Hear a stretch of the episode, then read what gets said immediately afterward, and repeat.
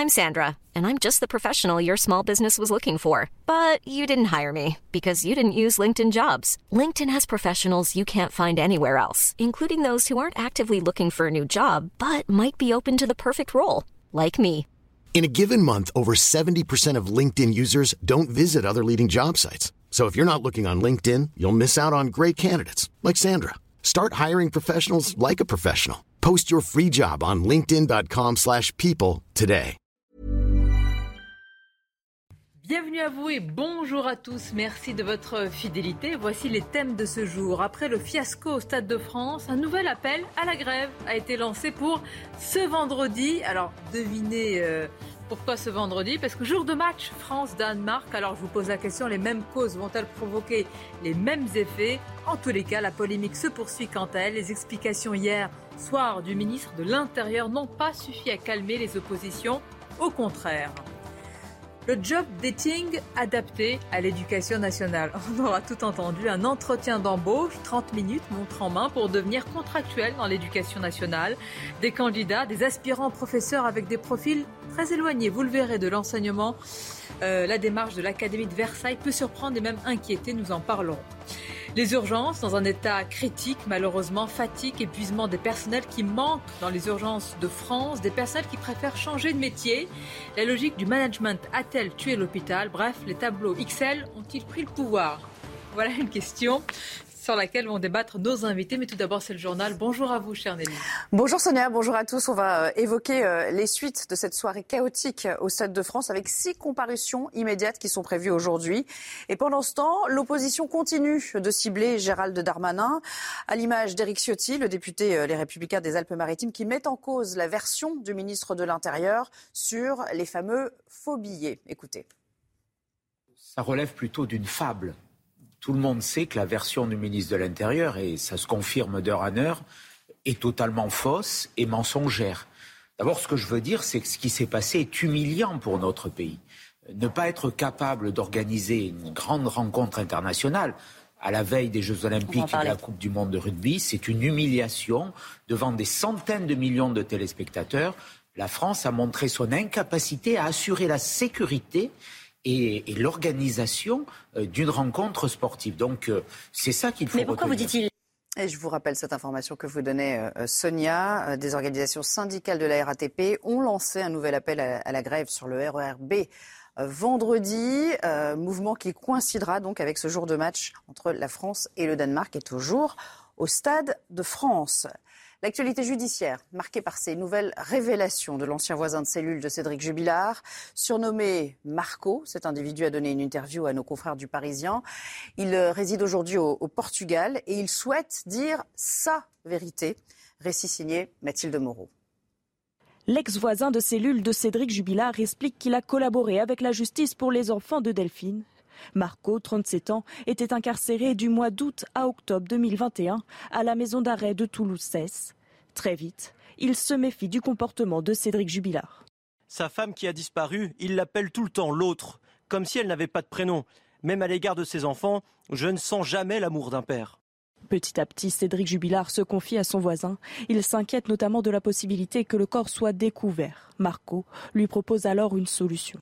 Je lui suggère de détourner les soupçons non pas vers l'amant de Delphine, mais plutôt vers la femme de l'amant. Je fais ça de mon propre chef dans l'objectif qu'il me donne une information précise sur le lieu où pourrait être enterrée Delphine. Mais Cédric ne lui dit pas et le renvoie vers sa nouvelle copine qui lui donne peu de détails, seulement la localisation d'une ferme brûlée. Après des investigations, les pistes ouvertes ne sont pas concluantes. J'ai donné aux enquêteurs des détails que je ne pouvais pas inventer et qui n'étaient pas connus du public. Je dispose aussi d'éléments écrits de la main de Cédric qu'il m'a transmis. Le 12 mai dernier, une confrontation entre les deux hommes a lieu. Cédric Jubilard indique notamment que certaines phrases prononcées ont été dites sur le ton de la rigolade, ce que dément Marco. L'actualité, c'est aussi le sommet européen qui se poursuit aujourd'hui à, à Bruxelles. On va y rejoindre Samy Sfaxi. Bonjour Samy. Les 27 qui se réunissent aujourd'hui pour euh, décider d'un accord sur un embargo du pétrole russe. Bonjour Nelly, oui, ce qui est sûr, c'est que les 27 ont réussi à surmonter leur, leur division. Je vous rappelle que le Conseil européen, ce Conseil européen extraordinaire, eh bien, se concentrait sur cette volonté de l'Union européenne d'imposer un embargo sur l'importation du, du pétrole russe. La plupart des pays européens y étaient favorables, sauf, vous le savez, la Hongrie de Viktor Orban qui considérait que c'était insupportable pour l'économie de son pays. Et après des heures de discussion hier soir, eh bien, ils ont réussi à trouver un accord, un compromis. Alors, un embargo des importations du pétrole russe a bien été voté, mais uniquement sur les importations par bateau. Ça correspond à deux tiers des importations du pétrole russe. Et Viktor Orban eh bien, s'est félicité de cet accord. En Hongrie, vous savez qu'il y a 70% du pétrole russe qui est importé par oléoduc et donc cela va continuer. Donc ce compromis, il est plutôt intéressant. C'est un compromis, on va dire, gagnant-gagnant. Viktor Orban a réussi à préserver les intérêts vitaux de son pays et l'Union européenne, de son côté, eh bien, peut communiquer en affirmant que eh bien, de nouvelles sanctions ont été été votées, des sanctions économiques qui très certainement vont pénaliser l'économie de la Russie. Merci beaucoup, Samy. Et puis, euh, puisqu'on parle d'Ukraine, notez que deux soldats russes ont été condamnés à 11 ans de prison pour avoir bombardé des villages. Enfin, un chiffre qui vient de tomber, euh, c'est confirmé, l'inflation atteint 5,2% sur un an. D'ailleurs, ça tombe bien puisqu'on va parler euh, économie avec Eric de, de avant la, la reprise du débat. Et on revient sur les derniers chiffres. Tous les indices sont dans le rouge pour ce mois de mai. C'est parti. Votre programme avec Logissimo, votre partenaire pour vos besoins logistiques du premier et du dernier kilomètre, partout en France.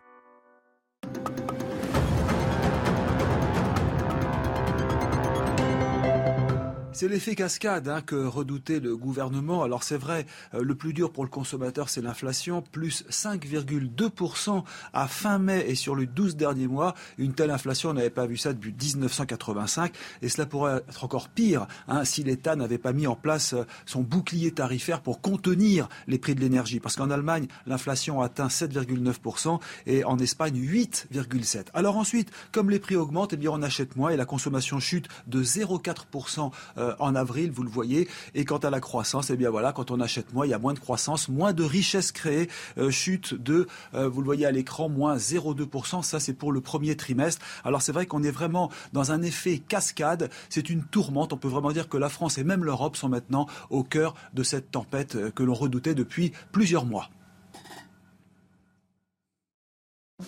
C'était votre programme avec Logissimo, votre partenaire pour vos besoins logistiques du premier et du dernier kilomètre partout en France. Midi News, merci de votre fidélité. Les débats avec nos invités, surtout les grands reporters. Je vous remercie d'être là. Régis Le Sommier, bonjour à vous. Bonjour Sonia. Et bienvenue. Jean Messia, président de l'Institut Apollon, nous accompagne. Bienvenue et bonjour. Rémi Carlu, journaliste au magazine L'Incorrect. Bonjour, bonjour, à vous. Nathan Dever, éditeur à la revue La Règle du jeu et agrégé de philosophie, est également présent. Bonjour. Bonjour Sonia. Beaucoup de sujets à vous soumettre. Et tout d'abord, ils remettent ça. Les organisations syndicales. Et vraiment, je voudrais qu'on s'arrête sur les motivations de ces organisations Évidemment, je ne remets pas en cause ce qu'ils demandent. Hein. C'est-à-dire certainement, évidemment, une meilleure prise en compte de leur travail, une revalorisation de leur travail. Je parle des organisations syndicales de la RATP qui appellent de nouveau à faire grève vendredi, jour de match entre la France et le Danemark, après, évidemment, la grève qui a eu lieu samedi lors de la finale de la Ligue des Champions. Alors, voici ce qu'ils disent. La réussite de la grève lors de la finale de la Ligue euh, de la Champions League donne un rapport de force concret aux organisations syndicales. Ah ben ça continue, parce que le fiasco du 28 mai a engendré une médiatisation mondiale.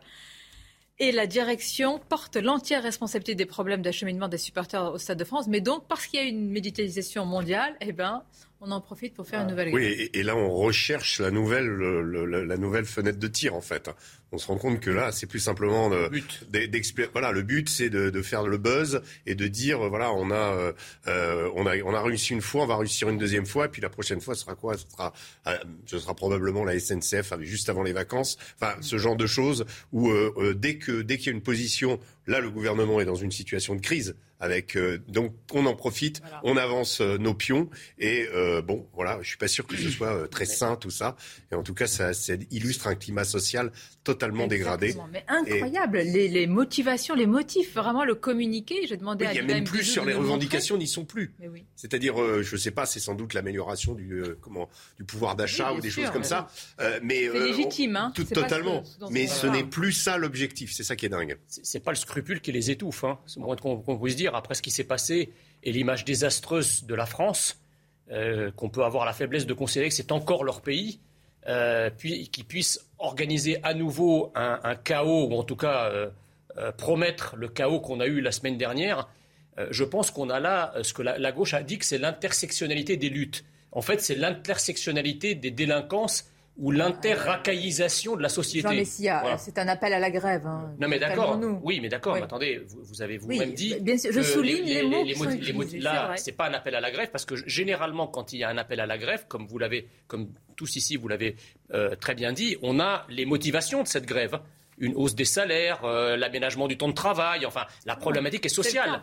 Là, oui, mais là, dans le communiqué, c'est le, but est vraiment à la fois de désorganiser un événement, de nuire à l'image de notre pays. Je vous rappelle quand même qu'il cite la médiatisation, parce que vous savez bien que ce qui s'est passé, ce n'est pas une médiatisation nationale, c'est une médiatisation internationale. On parle de réussite. La réussite de la grève semble avoir été l'échec du gouvernement. que le gouvernement est en position de faiblesse, c'est que c'est le moment. En fait, c'est le mot réussite. Le mot réussite était, Parce que hier, hier, Gérald Darmanin était quand même euh, sur un journal télévisé, il expliquait qu'on a évité euh, des morts on évitait des morts. Et ça, c'est, donc ça, c'est une réussite, un chaos organisé avec, euh, avec des vols, euh, des agressions, avec euh, des jeunes enfants, des jeunes supporters qui ont dû subir des, lacrymos. C'est ça la réussite Mais non, mais c'est, pas, pas, une, pas une réussite, c'est les faux billets qui ont agressé les gens. En tous les cas, pour France-Danemark, je crois qu'on ne pourra pas incriminer les Anglais. Alors, ça sera difficile à faire Ni passer. Ouais, je suis désolé, je comprends pas très bien parce que on parle de là de grève, on parle de buzz, de racaillisation, etc. Bon, euh, d'inter-racaillisation. Euh, le, le, droit de grève est un droit non seulement sacré en France, mais qui a permis, en fait, on lui doit toutes les évolutions sociales sur lesquelles, d'ailleurs, dont nous profitons. Nous sommes les, les premiers, tous les cinq, à, à profiter. Euh, euh, le principe même du droit de grève, soit on en a une vision naïve et on croit que c'est juste, si vous voulez, le monde des bisounours et les gens font la grève et le président dit oh vous faites la grève, on va vous écouter. Non, les, les grèves dans l'histoire de France et de, du monde d'ailleurs ont toujours reposé sur des rapports de force qui sont des rapports non pas violents, mais en tout cas des rapports qui sont, qui sont fermes, qui, sont, euh, qui, qui, reposent un peu comme euh, dans, dans, la physique de Newton, avec des vecteurs comme ça qui, qui se choquent. D'accord, mais, vous avez, non, mais... Donc c'est le principe même de la Surtout qu'on a un président qui est tout à fait sourd à la question sociale, qui promet euh, une politique sociale pour les 5 ans qui, vont être, qui va être extrêmement violente, extrêmement violente pour les gens qui sont déjà précaires, pour les gens qui ont des travaux pénibles, pour les gens qui travaillent dans des conditions difficiles, qui gagnent pas beaucoup d'argent, qui ont des problèmes de pouvoir d'achat. Donc il est tout à fait normal dans ces conditions que des travailleurs, quel que soit leur métier, disent puisque nous avons un président qui n'est pas très ouvert à la question sociale, eh ben, on va faire des grèves de manière en, utilisant ce qu'il le vous, avez, vous, vous, savez très bien que tous les, un certain nombre de droits ont été dévoyés en France. Le droit de grève a été dévoyé au profit de ces violences, comme les droits de l'homme. D'ailleurs, c'est au nom des droits de l'homme qu'on accueille toute la misère du monde en France, et c'est également un droit. Vous voyez bien qu'il y a des droits qui, à l'origine, nous sont sacrés et qui ont été dévoyés par une caste euh, gaucho-progressiste qui entend en faire des armes contre la France. Excusez-moi. Au service des ennemis de la France. C'est exactement ce qui se passe aujourd'hui. De la part, de, la des syndicats, ne pas rappeler simplement quelles sont leurs revendications dans le communiqué ah qui appelle à une deuxième grève, c'est proprement hallucinant. Les, revendications, c'est moi, ce qui m'a quand même interpellé, c'est le communiqué, c'est la teneur, c'est le mot euh, réussite. Après, il y a aussi une lecture politique, c'est-à-dire que ces syndicats, d'ailleurs comme beaucoup dans notre société, savent aujourd'hui que c'est par le rapport de force qu'on peut obtenir quelque chose dans ce pays par le gouvernement, etc. C'est ça, ça, aussi. Ça, a toujours été, ça a toujours été le cas, et ça, je suis tout à fait d'accord. Mais le problème, c'est que on s'inscrit aussi dans un, dans un contexte politique et social cette dernière semaine. On est passé pas loin du drame, et donc c'est une indécence totale, c'est une indignité de, de, parler de réussite de la grève. C'est absolument ridicule, si vous voulez. en tout cas, évidemment, il y a un rapport de force, mais euh, encore une fois, on s'inscrit aussi dans un, dans un pays. Ne pas dire que ça a été l'un des facteurs qui a provoqué tout cela. C'est ça. C'est un des facteurs qui a euh, handicapé, les, qui a empêché les gens d'arriver à l'heure en tout cas, et de pouvoir rentrer dans le stade avec une multitude d'autres. On, est dans le cas d'une parfaite, vous savez, la, ce qu'on appelle la, la, tempête parfaite, quoi. Une sorte de collusion de, de, plusieurs choses qui arrivent en même temps pour un, bah, un, un désastre absolu. Hein. c'est ce qu'on appelle justement l'intersectionnalité, c'est-à-dire qu'il y a effectivement la violence d'extrême gauche dont la violence sociale exercée par certains syndicats, mais pas que, et vous avez effectivement la violence et la délinquance des racailles, et tout ça bon, est indépendant au départ, mais effectivement, quand on a le phénomène qui, est arrivé. deux phénomènes. Oui, mais, mais, mais ils se sont quand même coalisés pour donner le désastre auquel on a trois jours C'est pas quelque chose qui était pensé avant par Ah bah non, mais, mais la, gauche rêve que ça soit pensé. C'est ce qu'ils appellent l'intersectionnalité. Il faudrait appeler... Si, si, si, si l'intersectionnalité C'est juste que, que les gens soient... Il y, a, aussi quand même un, un problème de compétence. Souvenez-vous qu'avant l'élection, euh, dans, dans le cadre de, de l'affrontement, c'est ce qu'on a appelé la, la quinzaine antifasciste, euh, outre les arguments développés contre Marine Le Pen, il y avait aussi la question du fait que Marine Le Pen n'avait pas dans son entourage des gens suffisamment compétents. Et on arrive... Le, Emmanuel Macron est réélu et on a un, spectacle pareil avec un ministre qui ment avec un certain nombre de, comment, enfin de propos ah, complètement incroyables et une incapacité face au monde à gérer un simple événement vous avez, Vous avez dit tout à l'heure le climat social, ça dit beaucoup. Est-ce que normalement là, le ministre, le ministre des Transports, d'ailleurs, il n'y a plus de ministère des Transports? Il est devenu influenceur. Ça tombe mal. bah, normalement, est-ce qu'il ne devrait pas y avoir un appel à la responsabilité pour éviter, compte tenu de l'image que l'on vient d'exposer au monde Vous vous souvenez, en 2017, quand Macron venait d'être élu, une de ses premières phrases, il était euh, dans la rue du Faubourg Saint-Honoré, il y avait une caméra qui le filmait, il ne le voyait pas, et il parlait à un de ses collègues, je ne sais plus un ministre, et il lui dit, il sortait d'une réunion avec des syndicats, et il disait, ça s'est très bien passé, parce que je ne leur ai rien dit. Ah oui, voilà, vous vous souvenez. Donc euh, c'est tout à fait normal. Je veux dire que les syndicats se disent euh, nous ne sommes pas dans un rapport de, de confiance absolue et ça, tout, cela passe par des rapports de force. Mais encore une fois, il suffit de revoir toute l'histoire de tous les droits qui ont été acquis en France. Ça a toujours été dans ces conditions. Notre inquiétude, c'est que les mêmes problèmes, euh, voilà. Et, en plus, c'est l'exploitation d'un drame, si vous voulez. C'est là où c'est plus que du rapport de force. Là, et c'est là où il y a une renaissance qu'il faut bien redire.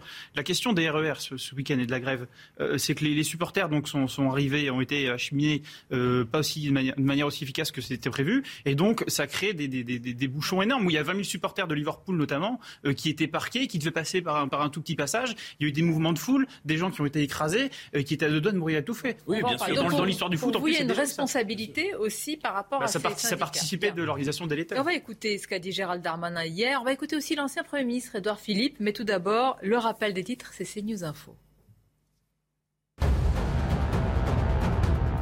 Le tribunal correctionnel d'Angers a rendu son jugement ce matin dans l'affaire du balcon effondré en 2016. Ce drame avait provoqué la mort de quatre étudiants. La prison avec sursis pour trois prévenus et deux relax ont été requis contre les cinq constructeurs. L'inflation a connu une nouvelle accélération en France au mois de mai à 5,2% sur un an. Selon une première estimation dévoilée ce matin par l'INSEE, la barre des 5% d'inflation n'avait plus été franchie depuis le mois de septembre 1985. Enfin, les forces russes contrôlent désormais une partie de Severodonetsk, ville majeure de l'Est de l'Ukraine. C'est ce qu'a indiqué le gouverneur ukrainien de la région. Selon lui, les Russes ne peuvent toutefois pas avancer librement car des combattants ukrainiens restent toujours dans la ville. Bien, on revient à la polémique ou l'onde de choc après les violences au Stade de France. On va écouter dans quelques instants, réécouter hier. C'est intéressant les mots qui ont été utilisés par le ministre de l'Intérieur et puis l'opposition qui crie au déni et au mensonge. On écoutera l'ancien Premier ministre Édouard Philippe et vous allez voir dans quelles circonstances elle a réagi. Il a réagi, pardonnez-moi. Mais tout d'abord, nous sommes avec Marie Aubazac, notre spécialiste euh, police-justice. Pourquoi? Parce que c'est l'heure du bilan à la fois pour ceux qui ont été interpellés, pour les gardes à vue qui ont été levés et pour euh, ceux, les six individus, je crois, Marie, qui vont être jugés aujourd'hui en comparution immédiate. Qu'en est-il?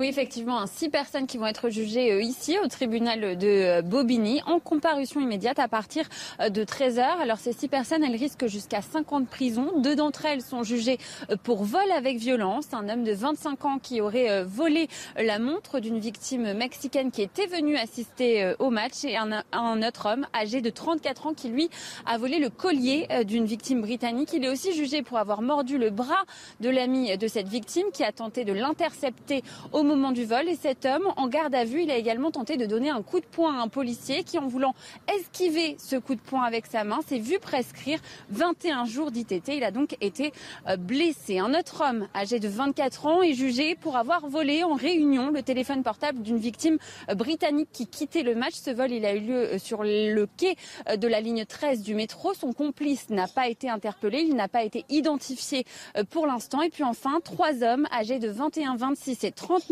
ans euh, sont jugés pour plusieurs faits de vol de téléphones portables. Deux victimes britanniques ont déposé plainte. 14 autres téléphones portables ont été retrouvés lors d'une perquisition. Mais les propriétaires de ces téléphones n'ont pour l'instant pas été identifiés. Donc, on le rappelle, en parallèle, 42 autres gardes à vue ont été levés sans poursuite à ce stade.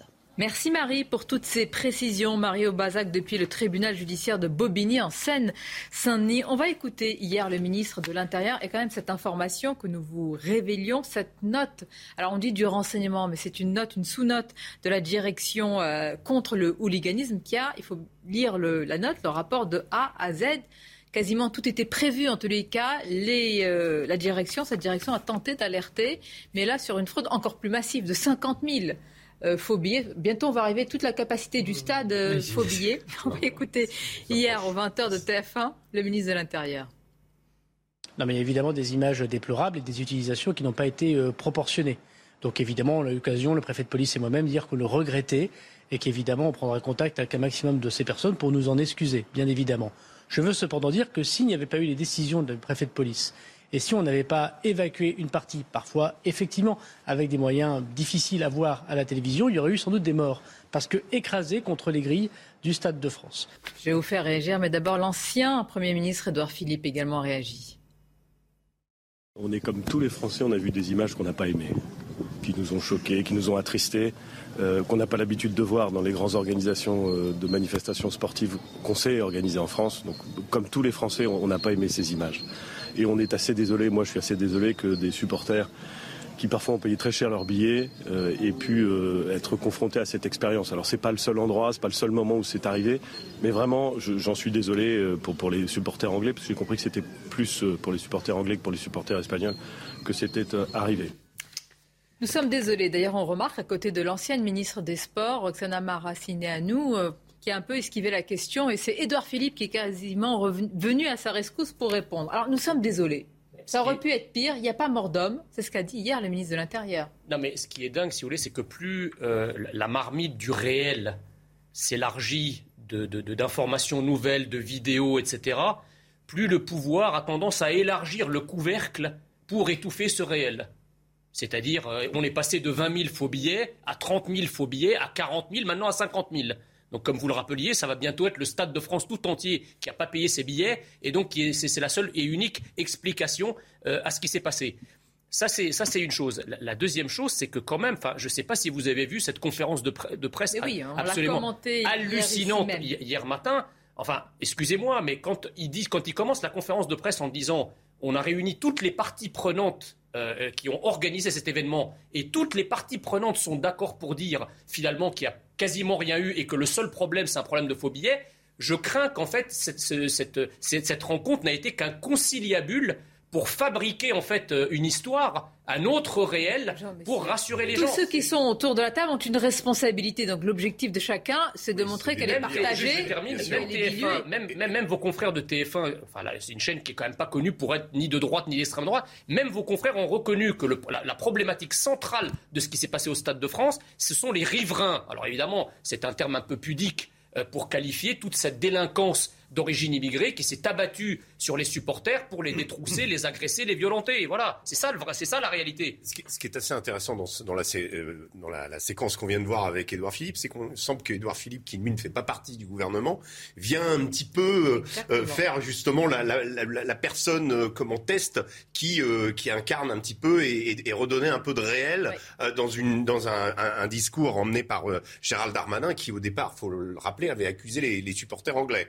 Hein, donc là maintenant, hein, on, en vient, on en vient à dire que même lui-même que les Anglais sont les victimes. Et si j'en crois votre euh, votre journaliste qui était à Bobigny devant le parquet, euh, la plupart des gens qui sont condamnés ne sont pas anglais. Et je crois qu'il y a deux Anglais sur les 105 euh, interpellations. Donc, comment vous expliquez Gérald Darmanin, il on, le voit, on voit la photo et le tweet vraiment au PC de sécurité. Au moment où tout le monde s'interroge, nous sommes tous certains face à, à notre poste de télévision, on se demande ce qui se passe. Il y a ce tweet et il dit tout de suite que c'est les supporters. Pourquoi je veux dire, c'est presque immédiat. Est-ce que c'est une imprudence Est-ce que c'est politiquement réfléchi Il s'est pas excusé le lendemain. C'est le comment le, le, le, problème traditionnel des Anglais avec le hooliganisme, mais qui date depuis très longtemps et qui a en partie en plus, c'est assez injuste parce que euh, il existe quasiment plus ce problème de hooliganisme. Les Anglais ont mis justement euh, les moyens pour essayer justement d'empêcher les hooligans des principaux euh, comment les plus actifs de quitter le territoire britannique. Moi, je pensais quand il y a ce genre de par rapport, on allait leur dire je, pardon. Je pense qu'ils devraient y arriver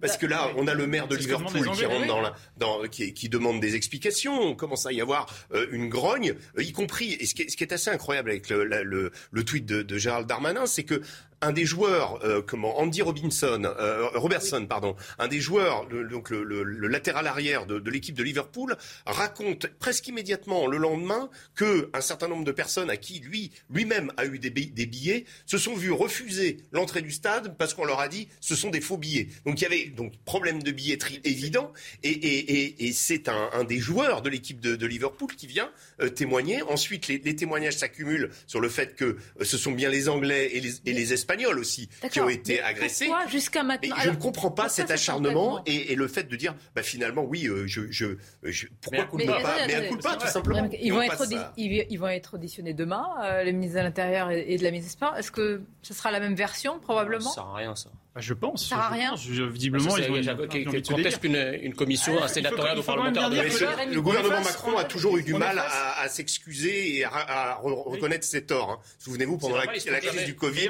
jamais personne n'a reconnu Et on s'enfonce dans un mensonge d'État absolu, qui non pas euh, à la face de 65 millions de Français, ce qui serait déjà criminel, mais à la face du monde entier. Donc c'est encore pire. Et pourquoi un mensonge d'État? Parce que les chiffres euh, ne collent tout simplement pas. 30 à 40 000 de faux billets, nous dit-on.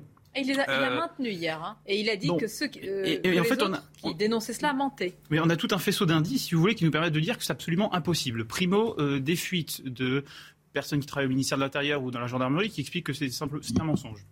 Deuxio, s'il y avait 40 000 faux billets aux abords du stade, alors il y aurait eu un retour massif de ces personnes du stade vers le métro. Ça n'a pas été constaté par la RATP. Troisième point, euh, il y avait 20 000 supporters de Liverpool dans le stade. Il y en avait 40 000 dans la euh, fan zone à Vincennes, je crois. Euh, s'il y avait en plus 40 000 faux billets, ça ferait près de 100 000 Anglais en France, ce qui n'a pas du tout été constaté au passage au ferry.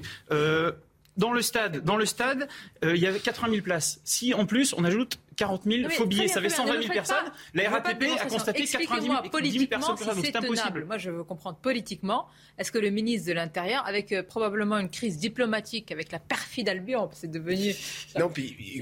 Si ce qui est terrible, c'est qu'il arrive à nous rendre les, il arrive à nous rendre les Anglais sympathiques, quoi. C'est, c'est. Euh, quoi, il pas Non, mais je veux dire, on a quand même. Euh, non, non, mais on, a quand même eu quelques, voilà, quelques mailles à partir avec les Anglais, notamment sur des sujets beaucoup plus sérieux. Et, là, finalement, on se dit, bah oui, ils, ont raison. On va marquer une pause. Et attendez, là, la question qui revient, elle va vous paraître technique, elle l'est pas du tout. C'est un vrai sujet, la reconnaissance faciale. Moi, je trouve ça passionnant parce qu'il y a à la fois de la technologie, de l'intelligence artificielle et les libertés. Alors, est-ce qu'on va tout vous expliquer hein, c'est, euh, Ça a l'air de vous emballer. Au stade comme dans les aéroports. Une courte, mais oui, courte pause. Souriez, vous êtes vraiment filmé. À tout de suite. On va poursuivre les débats. Je vous le disais juste avant la pause. Êtes-vous favorable Alors, c'est une proposition qu'on met sur euh, la table à la reconnaissance faciale à l'entrée des stades. Eh bien, ça provoque beaucoup de débats. C'est un sujet sensible, vous allez voir, même en termes de liberté. Mais tout d'abord, le rappel des titres, c'est CNews Info.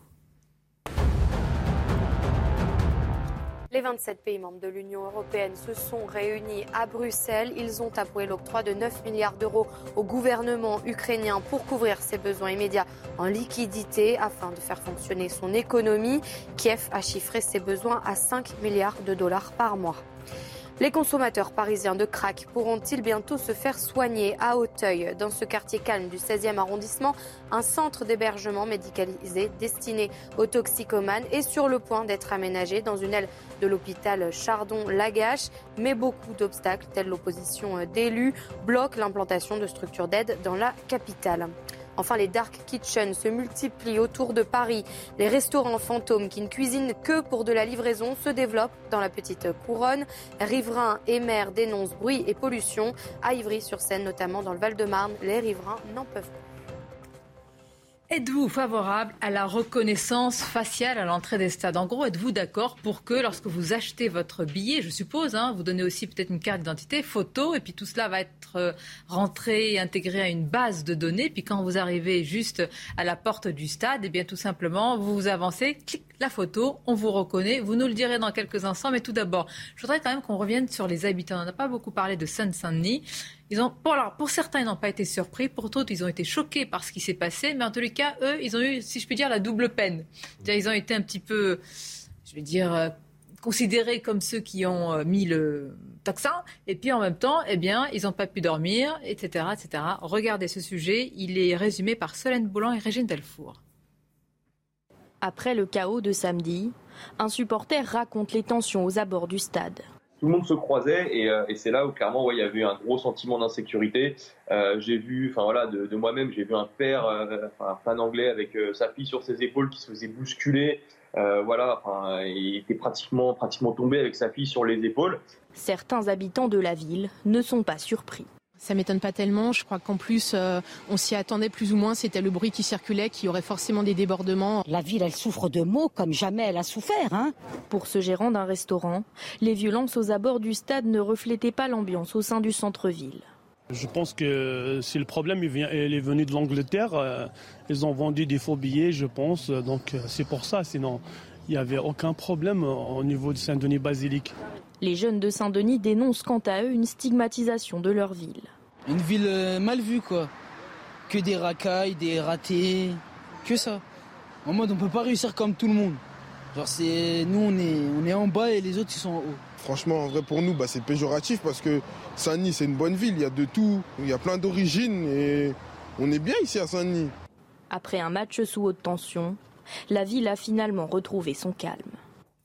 Bien. Euh, les solutions, les propositions. Alors, euh, il une proposition à vous soumettre. Celle du maire de Nice, elle a beaucoup fait réagir. La reconnaissance faciale. Je préviens qu'il y a un vide juridique. Il y a la CNIL, la Commission nationale de l'informatique et des libertés, qui est contre et qui dit que c'est haro véritablement cette reconnaissance faciale. Écoutons-le, le maire de Nice, euh, ce matin sur Europe 1.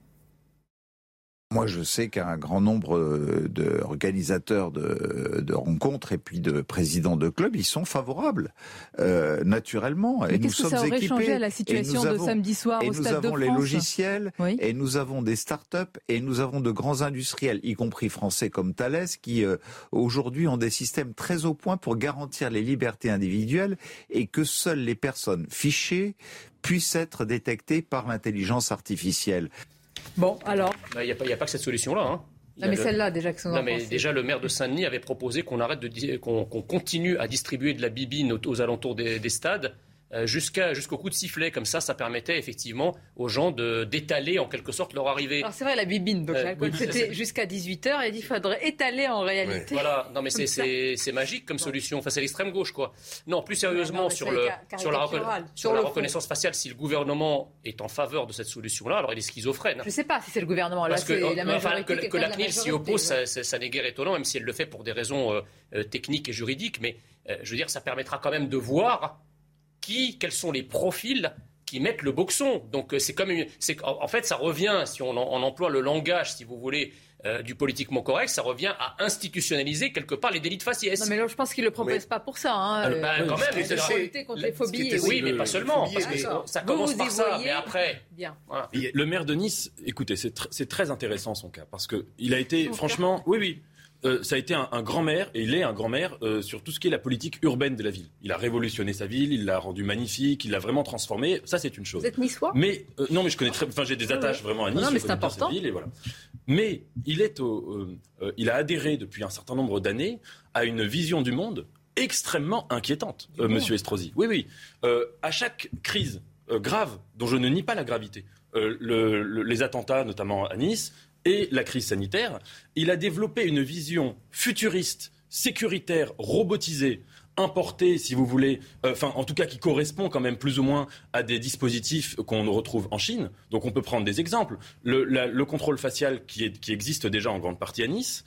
Euh, euh, bon, c'est différent, mais l'interdiction de sortir pour les. Pardon À l'aéroport, dans certains, il y a bien. un- Oh, vous Oui, vous mais alors, quand, vous arrivez à l'aéroport de Nice, alors je sais pas si là, il y a- il y a- c'est encore le cas, mais souvent il y a une affiche avec écrit euh, du style euh, souriez, vous êtes, euh, vous êtes filmé, vous serez filmé partout à Nice. Voilà, Le- ça a été un des premiers à imposer le masque à Nice. Il a mis des drones pendant le confinement, on s'en souvient.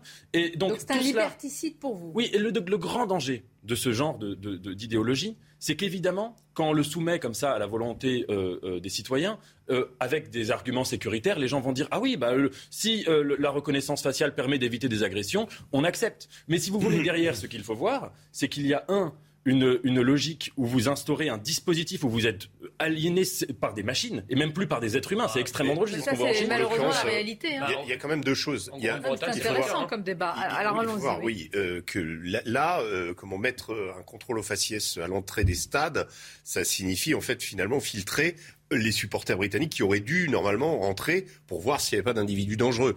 Euh, je ne vois pas en quoi ça aurait empêché le chaos à l'extérieur, puisque de toute façon, on sait que c'est des délinquants qui, euh, voilà, qui viennent, euh, qui sont venus des cités environnantes. Donc, donc franchement, alors bon, peut-être, peut-être qu'il faut l'envisager, j'en sais rien, mais je pense encore une fois, et je me répète, que la question du hooliganisme dans le sport a été traitée il n'y a pas longtemps, enfin, il y a, je dirais dans les dix, dernières années, alors qu'elle était extrêmement, souvenez-vous, le, le, le stade du Hazel, euh, tout ce qui a pu se passer et, les morts justement, euh, ce à quoi faisait euh, allusion comment Gérald Darmanin tout à l'heure, le fait que des gens aient pu être dans les mouvements de foule projetés et écrasés contre les grilles, ça, ça a été à peu près réglé. Ce qu'on ne comprend pas en revanche, c'est que sur d'autres phénomènes, c'est-à-dire que quand il y a un match de foot important euh, les, les, autorités euh, britanniques empêchent un certain nombre de hooligans ou un certain nombre d'individus dangereux d'aller au stade. Il y, a, il y, a, une sorte de et nous, par contre, quand il y a les black blocs qui vont euh, comment attaquer des manifestations, on n'empêche pas ces gens de circuler. On les connaît, on les connaît très bien. et donc ça n'aurait pas empêché les actes de vol de raquettes. Non, mais absolument par, par contre, il y a eu quand même certainement quand même une circulation de faux billets eh ben, euh, ça aurait permis de Alors voir ça, oui, mais, mais ça, c'est un, un, vrai problème de, de, de comment de voilà, c'est un problème euh, qui, qui, qui, est, qui est lié au Stade de France, qui est lié à, à c'est plus un problème d'instance qui d'instance qui émettent ces billets. Euh, et puis, euh, bah, il y a forcément un dysfonctionnement quelque part. Voilà. Moi, je pense que sur le, sur le plan pratique, d'abord, ça n'est pas nécessaire. Il y a des matchs de football qui sont organisés tous les week-ends partout en Europe. Ça se passe à peu près bien, euh, bah, notamment en Angleterre, où là, il y a effectivement la question du hooliganisme qui a, été, qui a été traitée non pas par la question de la reconnaissance faciale, mais qui a été traitée par, malheureusement, la hausse du, prix des billets dans les années 70, et puis une politique très ferme avec des interdictions de stade, etc. Donc ça, c'est une première chose. On peut tout à fait organiser des événements sans, avoir recours, sans recourir à la reconnaissance faciale. Et ensuite, il y a effectivement une question qui est philosophique et qui est, je suis tout à fait d'accord avec ce qui a été dit par Nathan, euh, à savoir que le, le, le but, l'objectif ne justifie pas tous les moyens et que l'objectif sécuritaire ne justifie pas que la technologie soit à ce point mise au service et à une lutte contre, contre les libertés. alors, dans toute société. Vous êtes là, vous dites la sécurité, et après, quand il y a une proposition. Justement, laisse-moi. Juste, évidemment, dans toute société, si vous voulez, les libertés doivent être réglées ne peuvent pas euh, s'exprimer comme ça de manière euh, totale et anarchique. Euh, mais soit. Il y a une, donc il faut une, répression de ces libertés, dans le bon sens du terme. cette répression, elle est soit intérieure, liée à chacun, par une éducation à la liberté, par une, par une éducation morale, et quand ce n'est pas le cas, quand ce n'est pas le cas, c'est l'État, ça devient légal, ça devient tombant, vertical et aujourd'hui technologique. Et c'est là où ça devient dangereux. Et, donc la solution, me semble-t-il, c'est de. Il y a, de l'hypocrisie autour de cette table. Vous avez bien. Qu'est-ce que vous avez comme téléphone? Vous avez bien la reconnaissance, euh, non? Je je l'utilise pas, moi. C'est un mauvais exemple. bon élève. Hein. Il faut, Et je vais pas il faut, il faut, je crois qu'il faut, il faut définir ce qu'est la reconnaissance faciale. La reconnaissance faciale, c'est pas un fichage systématique des gens qui sont, qui sont, qui sont photographiés ou filmés. La reconnaissance faciale, c'est pour détecter que quelqu'un dont le profil a été incorporé préalablement dans un fichier de police puisse être reconnu, ou dans, ou dans un fichier Stadi, ou je ne, sais, je ne sais quoi, puisse être reconnu au moment où il accède ou au moment où il circule dans un endroit où il n'a pas, voilà, où il n'a pas le droit d'accéder. Encore une fois, il y a des interdictions de stade en Angleterre, on n'a pas besoin de ça. Vous et moi, on n'a pas besoin de la, reconnaissance faciale pour déterminer si c'est un faux billet ou un vrai billet. Ça, c'est un autre problème informatique. Si vous voulez, c'est que ce débat-là, euh, on, y a déjà eu droit il y a une dizaine d'années sur euh, euh, les caméras dans les, dans les villes et, qui filment en permanence, etc. On avait dit, oh là là, si on installe des caméras de surveillance, ça va être, on va die les libertés, et etc. c'est le maire de Nice qui le dit, hein, lui qui est vous savez très bien de ces caméras. Oui, d'ailleurs, il faut, quand même une petite correction sur, sur, sur Christian Estrosi. L'individu qui a perpétré l'attentat de Nice avait comment prémédité son geste, avait fait des répétitions et passé devant les caméras pendant je ne sais pas combien de fois. Cela ne l'a pas euh, permis la détection. Je pense que Christian Estrosi euh, a été euh, pas mal heurté par cet événement. Il n'y avait pas de reconnaissance faciale. Et deux, un pays comme l'Angleterre, dont on ne peut pas soupçonner que c'est un pays liberticide, bien au contraire. C'est là où il y a le plus de caméras. Bah voilà, c'est la patrie de l'habeas corpus, de la common law, etc. Et c'est effectivement là où il y a le plus de caméras, et y compris d'ailleurs de la reconnaissance faciale. Donc, vous voyez, c'est pas, c'est pas si simple. Je veux dire, quand, vous, quand on n'a rien à se reprocher, la caméra, la reconnaissance faciale, en fait, on s'en fout. Ces, dispositifs-là sont censés protéger contre les individus qui, eux, posent problème, pas contre la totalité des individus. Là, on a, on a une sorte d'engrenage. En fait, parce que il y a des gens qui se sont, euh, qui se sont opposés au pass sanitaire en s'étonnant en quelque sorte du fait que ça arrive. Mais là, on a un engrenage où à chaque fois, en effet, on dit ah, mais on va accepter telle ou telle mesure euh, technologique parce que nous n'avons rien à nous reprocher. Il faut voir ce que ça, si on, si on, si on poursuit cette logique jusqu'au bout, ça mène encore une fois à la Chine. Et, aller, demander à des Chinois euh, comment, comment ils vivent la, chose non, parce que bah, l'Angleterre ne l'a pas poursuivi jusqu'au bout. Je vous dis la logique, la logique qui est celle-ci, et qui est d'ailleurs appliquée à Nice. Je veux dire, quand vous aviez des drones sur les plages pendant le confinement, vous voyez des drones sur les plages pendant le confinement, et vous sortiez. Si vous aviez été niçois pendant le confinement, vous étiez sorti pendant le confinement, eh ben un drone, vous aurez. et là, je peux vous dire que vous auriez eu des choses. mais la, problématique, c'est celle du confinement, de manière générale, et de toutes les mesures connexes. C'est-à-dire, c'est pas, pas, le dispositif lui-même. Oui, mais vous savez, la, technologie, c'est le, meilleur ou le pire. C'est dans le même esprit, en fait. Évidemment, ça arrive. C'est-à-dire qu'on se dit, on va solutionner ça avec l'informatique et l'informatique va nous aider. en réalité, on est en, pas Si on prend juste le crédit social à la chinoise, si l'idée c'est de dire que euh, les, gens euh, doivent être polis entre eux dans la rue, traverser quand le feu est vert, traverser au passage piéton, etc., on pourrait se dire que les objectifs sont tout à fait, euh, tout à fait justes. Mais sauf que c'est le moyen, la modalité qui est tout à fait néfaste, qui est perverse, qui est brutale et qui est technologique. et c'est là où la solution, me semble-t-il, n'est pas par le recours à ces technologies et, aux solutions légales, mais à l'éducation et, à la refondation d'unité morale, si vous voulez. Le problème, c'est que la technologie de la reconnaissance faciale, c'est un instrument. Évidemment que si vous mettez cet instrument au service d'un pouvoir dictatorial ou autoritaire, ça ne va pas exactement donner la même chose que si vous le mettez au service de la couronne britannique ou de la, ou, de la présidence française. Vous comprenez Ça, c'est la, première chose. La deuxième chose, vous parlez du confinement. Le confinement, d'aucuns ont parlé de dictature sanitaire. Alors sans aller jusque-là, il y avait quand même un contexte liberticide généralisé qui, justement, s'est servi de la technologie pour contrôler et pour fliquer les gens. Or là, la reconnaissance faciale, elle, notre... Assez peu en France, en réalité. On sortait avec des ah bah, papiers. attendez, quand vous avez besoin d'un pass sanitaire pour aller boire un café, excusez-moi, ou d'un pass vaccinal, c'était quand même liberticide. Je suis pas d'accord avec vous pour deux raisons. D'abord, je pense vraiment que la technique n'est pas neutre et que ça, c'est une vision, euh, euh, comme vous le disiez, instrumentale, qui consiste à dire, euh, en soi, les, les, usages technologiques, enfin, les, moyens technologiques sont neutres et tout est une question d'usage. On bah peut en faire le meilleur et le pire. Bah, c'est comme je le téléphone portable. Attendez, le téléphone portable, il peut être fliqué à tout moment. Tout le monde en a un. C'est passé à côté du fait de savoir d'où vient la technologie. Qu'est-ce qu'il faut faire Il faut savoir où sont les limites Où sont les limites à ce pouvoir Je regardais, il y a un journal qui a fait paraître un dessin, je ne sais plus quel journal, mais où on voit George Orwell en train de lire un livre où il y a marqué 2022 et il est là en train de s'étonner parce que euh, dans 1984, il n'avait pas du tout imaginé. Ce contrôle à ce point. Voilà. Parce que euh, il faut vraiment voir que derrière cela, il y a des mesures qui sont proposées qui à chaque fois sont proposées de telle manière qu'elles puissent susciter l'adhésion, mais qui sont extrêmement dangereuses. Il y avait un avocat qui me donnait un exemple, euh, euh, il me disait il est très possible que dans les dix prochaines années, il y ait des politiques qui proposent qu'à l'entrée des boîtes de nuit, on fasse l'équivalent d'un pass. Si vous avez déjà été condamné par la justice pour tel ou tel fait, vous n'avez pas le droit de rentrer. Et vous voyez, si on propose ça, hein. si on propose ça, par exemple en référendum, il est très possible que, de manière extrêmement majoritaire, ce soit accepté. Vous voyez, bah, parce que les gens diront, ah bah voilà, ça me permettra d'aller. C'est la question de la modalité. Je vais plus loin. Vous voyez ce que ça veut dire Ça existe déjà dans les stades. Je vais aller plus loin. Je vais aller plus loin, mais juste après le rappel des titres. Donc restez avec nous et là, vous me direz ce que vous en pensez. C'est News Info. Dernier jour pour déclarer vos impôts sur le revenu en version papier. Les formulaires peuvent encore être postés aujourd'hui. C'est aussi le dernier jour des déclarations en ligne pour les résidents des départements numéro 20 à 54, y compris la Corse. La date butoir est le 8 juin pour les départements dont le numéro est supérieur à 54. Les Bleus au grand complet à Clairefontaine pour préparer la Ligue des Nations. Karim Benzema a rejoint le groupe hier au surlendemain de son sacre en Ligue des Champions avec le Real Madrid. La France, tenante du titre de la Ligue des Nations, affrontera cet été en phase de poule le Danemark, la Croatie et l'Autriche. Enfin, J-2 avant le jubilé de platine de la reine Elisabeth II. Trois jours de fête sont prévus au Royaume-Uni pour célébrer les 70 ans de règne de la reine. Au total, 200 000 événements auront lieu dans tout le pays. On revient à notre débat et je vous disais, il y a eu cette vidéo sur les réseaux sociaux, je ne sais pas si nos téléspectateurs l'ont vu, d'un d'un jeune homme qui est passé donc sous les portiques et dont on a retrouvé une vidéo plus ancienne, on l'a retrouvé en Syrie. Alors je ne sais pas si c'est authentifié, si c'est euh, avec euh, avec armes et tout cela, hein, avec une Kalachnikov euh, à la main. Donc ma question, imaginez, vous avez une reconnaissance faciale et même ça va plus loin qui vous permet de savoir par exemple et de filtrer des fichiers S ou pas.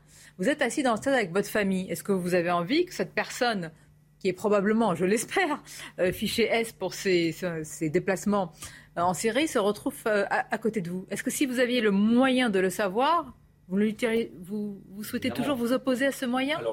Mais vu ainsi, mais vous avez tout à fait raison de poser cette question en prenant ce cas. Pour d'abord parce que euh, euh, je pense qu'on y a tous pensé. Mais le chaos du Stade de France euh, qui a eu lieu, j'espère qu'il ne donnera pas de mauvaises idées. Et c'est possible qu'il ait malheureusement donné des mauvaises idées à un certain nombre de bah, terroristes. Idées, là. non, mais ce que je veux dire, c'est que rappelons, rappelons quand même que le 13 novembre, les, les, comment, les Irakiens qui devaient perpétrer des attentats n'ont pas pu rentrer dans le stade. Ils en ont été empêchés, soit par des vigiles, euh, donc ils n'ont pas pu perpétrer leur attentat à l'intérieur du stade, car, c'était leur intention pourtant. et espérons, c'est pour ça que je dis ça, et, enfin vraiment, euh, on, l'espère très fort. C'est ça, ça, qui est dingue, c'est que, pardon, pardon, mais sur, sur le Stade de France, justement, hum. après ce qui s'est passé le 13 novembre autour du Stade de France, on ne comprend pas le bazar qu'il y a pu y avoir, alors que c'est quand même un endroit qui est censé être archi sécurisé précisément parce qu'il y a eu un antécédent. C'est vrai, vrai, que l'exemple que prend Sonia est, complètement dingue. Quoi. Je veux dire, ce, type qui, euh, en plus, euh, fait son selfie, euh, se commande, il est devant Cyril Hanouna, il est juste derrière. Enfin bref, et, le, même, le même gars était, était en, en, je sais pas si c'est authentifié, mais bah, apparemment c'est le même. apparemment, prenons cet exemple. Qu'est-ce qu'on fait dans ces cas-là tirer à la Kalachnikov. Il se retrouve à côté de votre famille assis. Eh bien, justement, pour vous répondre, là où vous avez tout à fait raison de citer ce cas, c'est qu'on voit bien que les propositions type euh, reconnaissance faciale, etc., euh, ou type l'exemple que j'ai cité, le, pass euh, judiciaire dans les boîtes de nuit, personne ne peut être contre du point de vue de l'émotion. C'est-à-dire que quand une femme va en boîte de nuit, elle n'a pas envie, par définition, de tomber sur quelqu'un qui a un passé judiciaire. Quand quelqu'un va dans un stade, il n'a pas envie d'être assis à côté d'un terroriste. On est tout à fait d'accord personne ne peut être contre. Ce que je dis juste, c'est que le, danger de ce genre de dispositif, j'emploie ce mot euh, heideggerien, quoi, l'arraisonnement de l'homme, le danger de ce dispositif, c'est qu'il s'appuie toujours sur des situations où nous avons envie d'applaudir des deux mains. il me semble que là, il faut avoir de la retenue, de la sagesse et de dire non, il doit y avoir une troisième voie. Moi, je ne suis pas spécialiste des techniques de renseignement euh, des, terroristes syriens, mais il faut les appliquer euh, autrement, etc. Mais il faut une troisième voie pour ne pas rentrer dans ce genre de dispositif. Vous savez exactement. Le crédit social en Chine, puisque vous en parliez hein. tout à l'heure. Euh, le crédit social, il est né comme ça en Chine. C'est-à-dire que les Chinois ont dit Oh, regardez l'économie américaine qui s'est effondrée parce que les gens faisaient des emprunts n'importe comment. Nous allons mettre un dispositif qui va permettre de protéger notre économie. Et tout le monde avait applaudi. Personne ne pouvait dire Ah, nous sommes contre le fait de protéger notre économie. Vous voyez, c'est ça le danger. L'Angleterre, c'est pas la Chine. Encore une fois, c'est la technologie, c'est pour le meilleur ou pour le pire. En fait, l'idée, c'est de protéger la démocratie, tout simplement. En fait, notre démocratie. Et, comment il faut mettre des, garde-fous. Il faut qu'on puisse, et puis qu'il puisse y avoir un contrôle parlementaire. Exactement. Ce, que nous ce à quoi nous a habitué le Covid, c'est que tout soit décidé par le gouvernement avec assez peu finalement de, de, de d'approbation euh, du Parlement. Alors que, à l'inverse, l'Angleterre, elle, a décidé beaucoup de choses sur le Covid, mais c'est toujours passé par le Parlement, et y compris Israël, euh, pour les divers confinements, c'est passé par la Knesset. Nous, euh, ça a été, le Parlement était aux, abandonnés. Le véritable, danger, le véritable danger en France, c'est pas, c'est pas, c'est pas un danger technologique c'est un danger politique. Exactement. C'est la façon, c'est la façon dont un régime euh, dont un régime illibéral, mais je, quand je dis illibéral, j'entends également le, le gouvernement français, parce qu'il y a quand même un certain nombre de choses qui posent question. Nous restons quand même dans un état de droit, et dans, la dans, un état de droit, la technologie. vous avez parlé du pass, on va marquer une pause, mais on va y revenir, mais je voudrais quand même aborder ce sujet avant notre pause. Vous avez parlé du pass. Est-ce que vous savez qu'à l'hôpital, le pass est, est toujours euh, demandé? Vous le saviez ou pas? Non, je ne bah, pas. Voyez non plus. Non, il est demandé. C'est l'un des derniers lieux où le masque à l'intérieur et le pass est également demandé. Alors on pourrait je me pose la question, pourquoi c'est l'un des derniers lieux où on le, hmm C'était sur la question des modalités du confinement et de la crise sanitaire, c'est que, euh, encore une fois, enfin moi je n'écarte pas toutes ces mesures d'un verre de main sur le plan philosophique, mais je pense qu'il faut trembler en les utilisant et que ça peut être justifié dans des, par des mesures d'exception, etc. Et là, c'est là, c'est ce qui avait été le cas pendant les, mesures de confinement, alors que là, on parle d'un dispositif qui serait pérenne, et là, ça nous fait entrer dans quelque chose d'un peu différent. Bien. Les personnels épuisés, ça, on l'entend depuis déjà des années, qui manquent dans les urgences de plus en plus, des lits fermés, et tout ça, ce n'est que la partie immergée de l'iceberg. Le est beaucoup plus profond. Certains disent que c'est le résultat d'années et d'années euh, d'un système à bout de souffle qui a été gangréné, et c'est ça qui m'intéresse, par des logiques comptables, par des pratiques managériales, par des tableaux XL, par des petits bonhommes, pardon, tout gris. Et oui, oui, voilà, exactement. Ah, vous le connaissez aussi oui, Non, mais je veux stigmatiser personne. Non, non, non, hein, absolument pas. Attention, pas de stigmatisation, pas d'amalgame. Oh non, non, c'est pas votre style. Non, mais c'est ça. Le plus important, c'est ça. Est-ce que ce sont les tableaux Excel qui commentent? C'est un sujet tellement important. Vous avez, je pense qu'on a tous connu, on a un membre de notre famille, etc., qui est confronté à ça. On ne peut pas laisser. Et ça, c'est dans le service système. public, mais ça existe oui. aussi dans le privé. hein. Je veux dire, c'est- c'est le fait Bien que euh, comment la, la technicité et le, le contrôleur de gestion euh, s'emparent de l'entreprise, euh, en général, ça se finit pas très bien. Mais, euh, de, de malades par infirmière, il n'a cessé d'augmenter. Une infirmière, trois malades, et, à chaque fois, et quatre maintenant, etc. Ouais. Mais il faut imaginer. Et vous savez ce qu'on leur fait? On les change de, de comment dire? Pas de domaine, comment dire, de, de, De service, bien sûr. Et on leur dit, mais vous- regardez, Oui. c'est très bien, vous êtes euh, polyvalent, Polyvalent. mais c'est terrible, en réalité, c'est du mépris. Voilà, on va en parler dans quelques instants. Je vous ai un peu planté le décor. Courte pause et on se retrouve.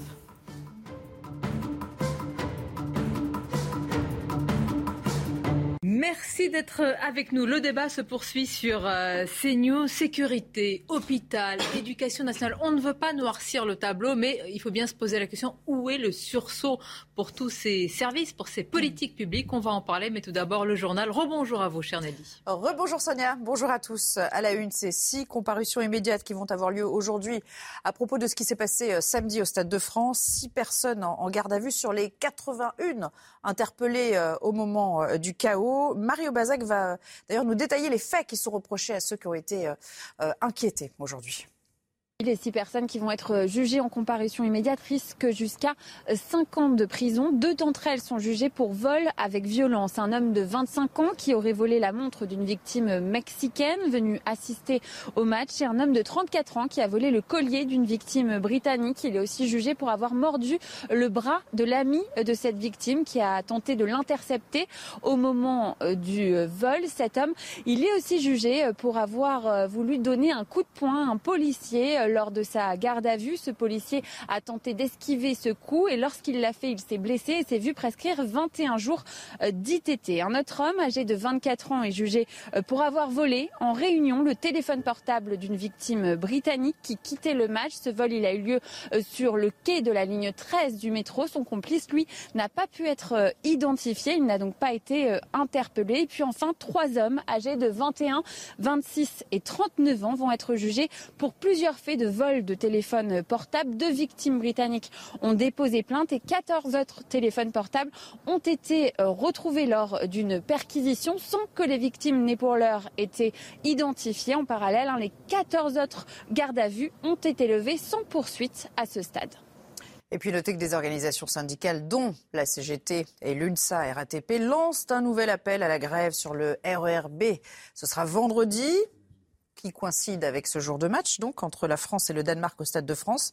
D'ailleurs, le communiqué parle d'un réel rapport de force institué par la grève le jour des incidents euh, au Stade de France. Et les syndicats évoquent en outre une portée mondiale des événements pour leur permettre d'accéder à leurs revendications.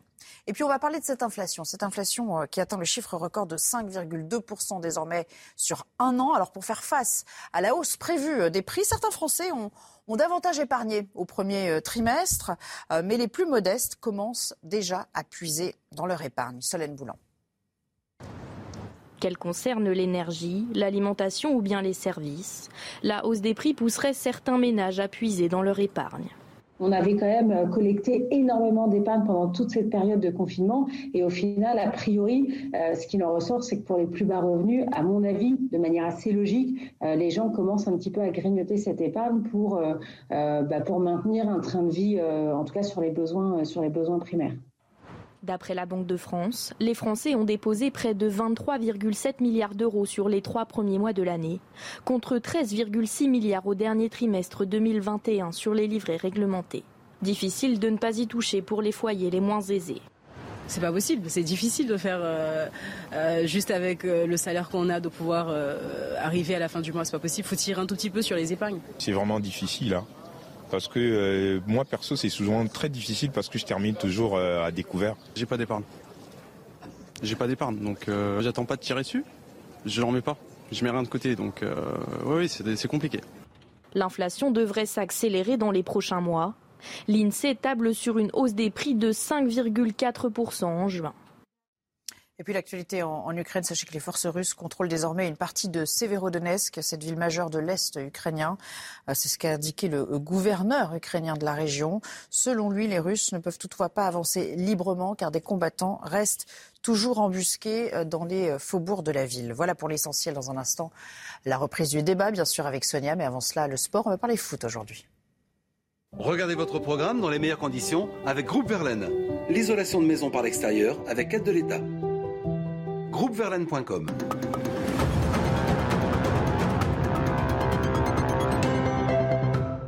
Depuis son sacre européen avec le Real Madrid, Karim Benzema est le grand favori pour remporter le Ballon d'Or en octobre prochain. Même Léo Messi, lauréat en 2021 pour la septième fois de sa carrière, a adoubé le français comme son successeur.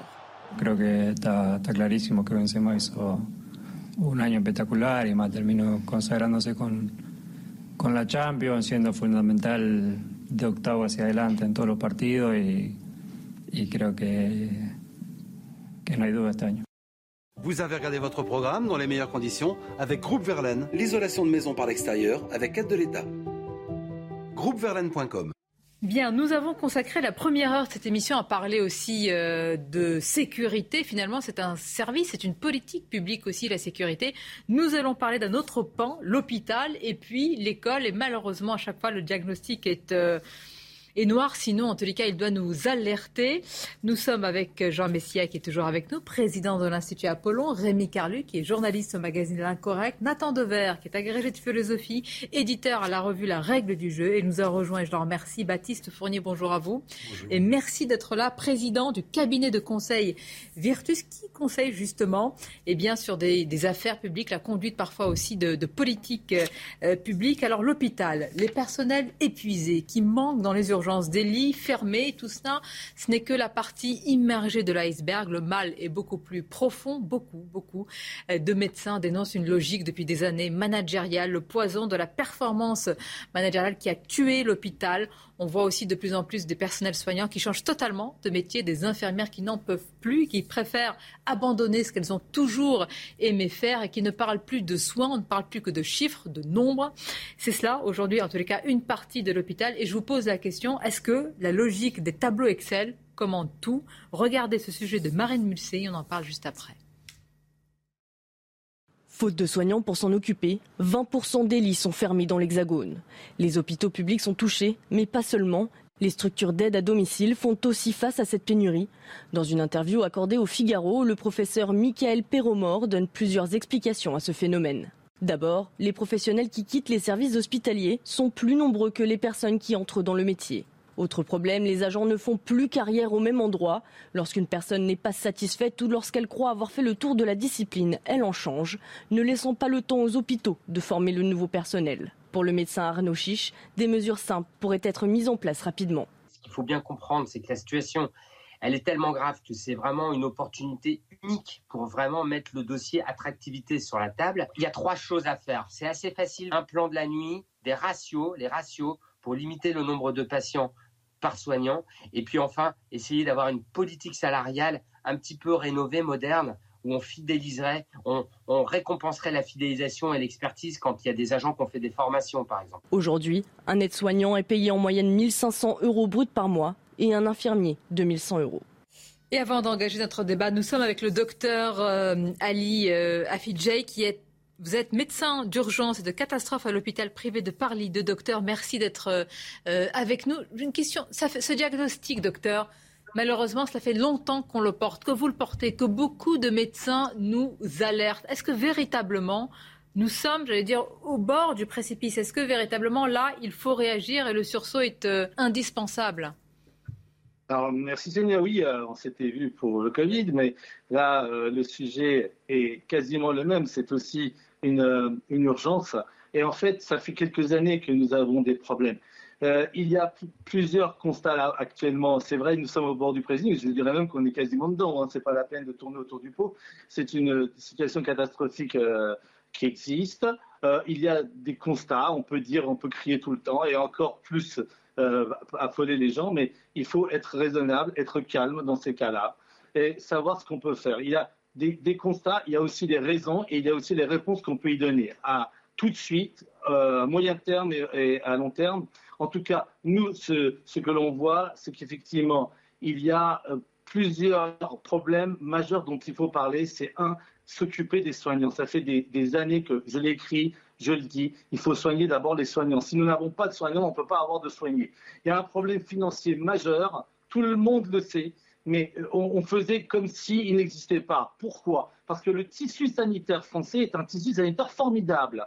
Il faut le savoir que nous avons depuis 20 ans des gens très dévoués, et notamment au niveau des, personnels paramédicaux, des personnels médicaux, mais tout le monde quand je vois mes brancardiers qui nous aident, etc., ça nous donne un tout petit peu cette force de soigner. Mais quand euh, l'épuisement arrive, le Covid est passé par-dessus, il y a des guerres entre oui, mais docteur, attendez, vous dites, attendez, docteur, vous dites le Covid est passé par-dessus, mais nous, on nous a dit qu'à cette période, nous, euh, les citoyens, les Français, on nous a dit qu'à cette période, c'était justement après que tout allait changer. On n'y a pas cru, mais on s'est dit quand même, après une telle période, c'est impossible que l'hôpital reste le même. C'était la promesse. Alors, alors je, pense, Seigneur, que vous n'êtes pas naïve. Euh, vous avez vu les guerres? Eh bien, il y en a encore. L'homme a un problème philosophique là-dessus. Hein. Il n'apprend pas assez rapidement de ses expériences. En tout cas, il faut répéter. Et en médecine, on l'a déjà appris qu'il faut répéter plusieurs fois pour que ça rentre dans notre tête. Alors, donc ça, c'est une première chose. Mais deuxième chose, il y a des problèmes, effectivement, euh, euh, comment dirais-je, quand, quand, vous avez un problème, quand vous avez un handicap, c'est là que vous vous rendez compte que le handicap est, est, est un vrai problème à discuter. Quand vous n'en avez pas dans la famille, bah écoutez, vous vous en occupez moins. Eh bien, et vous laissez attendre. Quand vous avez le feu, c'est pareil pour l'assurance. Vous ne le prenez pas, mais quand il y a, il y a le feu, bah, vous êtes content d'avoir l'assurance. Vous êtes habitué à l'état de l'hôpital ainsi? Eh bien, écoutez, il y a 20 ans, nous étions les premiers, entre guillemets. Alors là, en 20 ans, nous sommes passés, je ne sais plus combien de mais en tout cas, là, euh, il y a un vrai problème majeur. Il faut vraiment que nous puissions nous unir, qu'il y ait une vraie négociation avec les pouvoirs publics, avec des gens honnêtes qui puissent s'asseoir à une table, avec des gens de terrain les gens de terrain, ce sont des gens comme nous qui pouvons donner des solutions assez rapides à des solutions à moyen terme et à long terme. et là, nous ne sommes pas écoutés. Nous ne sommes pas écoutés. Je suis désolé de vous le dire. Il n'y a pas de gens pragmatiques de terrain qui sont euh, au, au, chevet des décideurs. Et inversement, les décideurs ne sont pas du tout au fait de ce qui se passe. Ou bien, ils n'ont pas le pouvoir. En tout cas, au jour d'aujourd'hui, comme on l'a dit il y, a, deux secondes, nous sommes arrivés à, un moment où on peut changer les choses et que nous devenions vraiment un, vrai, euh, vrai phare pour le monde. Que la médecine française est une médecine formidable. Il y avait un compagnonnage qui s'est perdu. Et voilà pourquoi il y a aussi ce système à l'américaine qu'on nous a imposé avec le, la financiarisation et le judiciaire qui sont complètement stupides et nous devons d'abord nous, aider et soigner les gens. Je vous propose, restez avec nous. Je sens votre colère et je sais pour vous avoir contacté depuis un certain temps que vous portez ce sujet que j'appelle un combat parce que euh, l'hôpital. Absolument. Voilà. Restez avec nous parce que ce que vous venez de dire, moi, ça m'a interpellé. Vous avez dit quand même, je fais réagir nos invités, je, veux parler avec des gens honnêtes, avez-vous dit, des gens qui connaissent le terrain. Bon, le sous-entendu, il est assez clair, c'est-à-dire que jusque-là, eh bien, autour de la table, ils n'étaient pas tous armés, peut-être cette honnêteté que vous recherchez. Exactement. Baptiste Fournier, la logique je veux dire, managériale, la logique comptable, c'est réel, il faut le dire, il faut que tout le monde enfin, vraiment prenne conscience. Ce qu'on demande aujourd'hui au personnel soignant, c'est incroyable. J'ai dit tout à l'heure, une infirmière pour trois patients, il faut se rendre compte de ce que c'est quand vous changez de service. Imaginez-vous au travail, nous, si on changeait de service chaque jour, vous arrivez au travail, vous dit, hop, demain c'est ça, après-demain c'est un autre, vous n'avez plus aucun repère. Avec cette espèce d'excellisation de l'hôpital, en fait, on est arrivé un peu au bout de souffle d'un système qui maintenant a une vraie crise de vocation. Euh, cette crise de vocation, le problème c'est qu'on va mettre beaucoup de temps avant de réussir euh, à la combler et faire en sorte que des jeunes aient envie à nouveau de retourner sur ces professions de soignants. On a joué pendant deux décennies sur une forme de dévotion, c'est personnel, euh, mais on n'a jamais joué sur la gratification. Sauf que on sait que euh, sur la gratification, à un moment donné, euh, financière, sur les conditions de travail et autres. Non, mais voilà, les conditions de travail, l'aspect managérial aussi. Et le respect. Et le respect, tout à fait. Le respect de la population, des dirigeants, ben, des, des, patients aussi. On parlera de l'école tout à l'heure, je pense qu'on est un peu, hélas, dans le même cas de figure. on sent qu'il y a un travail là on doit retisser euh, du lien, prendre le temps de discuter.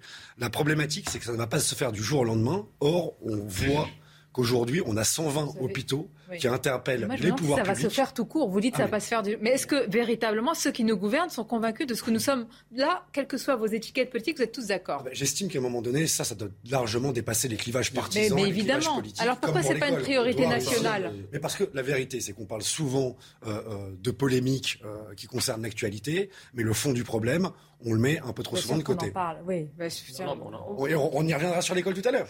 On a passé deux ans de Covid à parler euh, au fond que de ça. Je suis d'accord avec ce que vous venez de dire, mais euh, ça, je dirais, c'est une explication en aval. Il faut remonter encore plus en amont pour savoir ce qui s'est passé. en fait, le mot responsable, MOT, de tous ces mots MAUX, c'est ce qu'on appelle la rationalisation. Et cette rationalisation, elle provient en fait de, de la décennie 90 euh, au cours de laquelle on a eu les fameux critères de convergence pour entrer euh, dans Maastricht et dans la monnaie unique.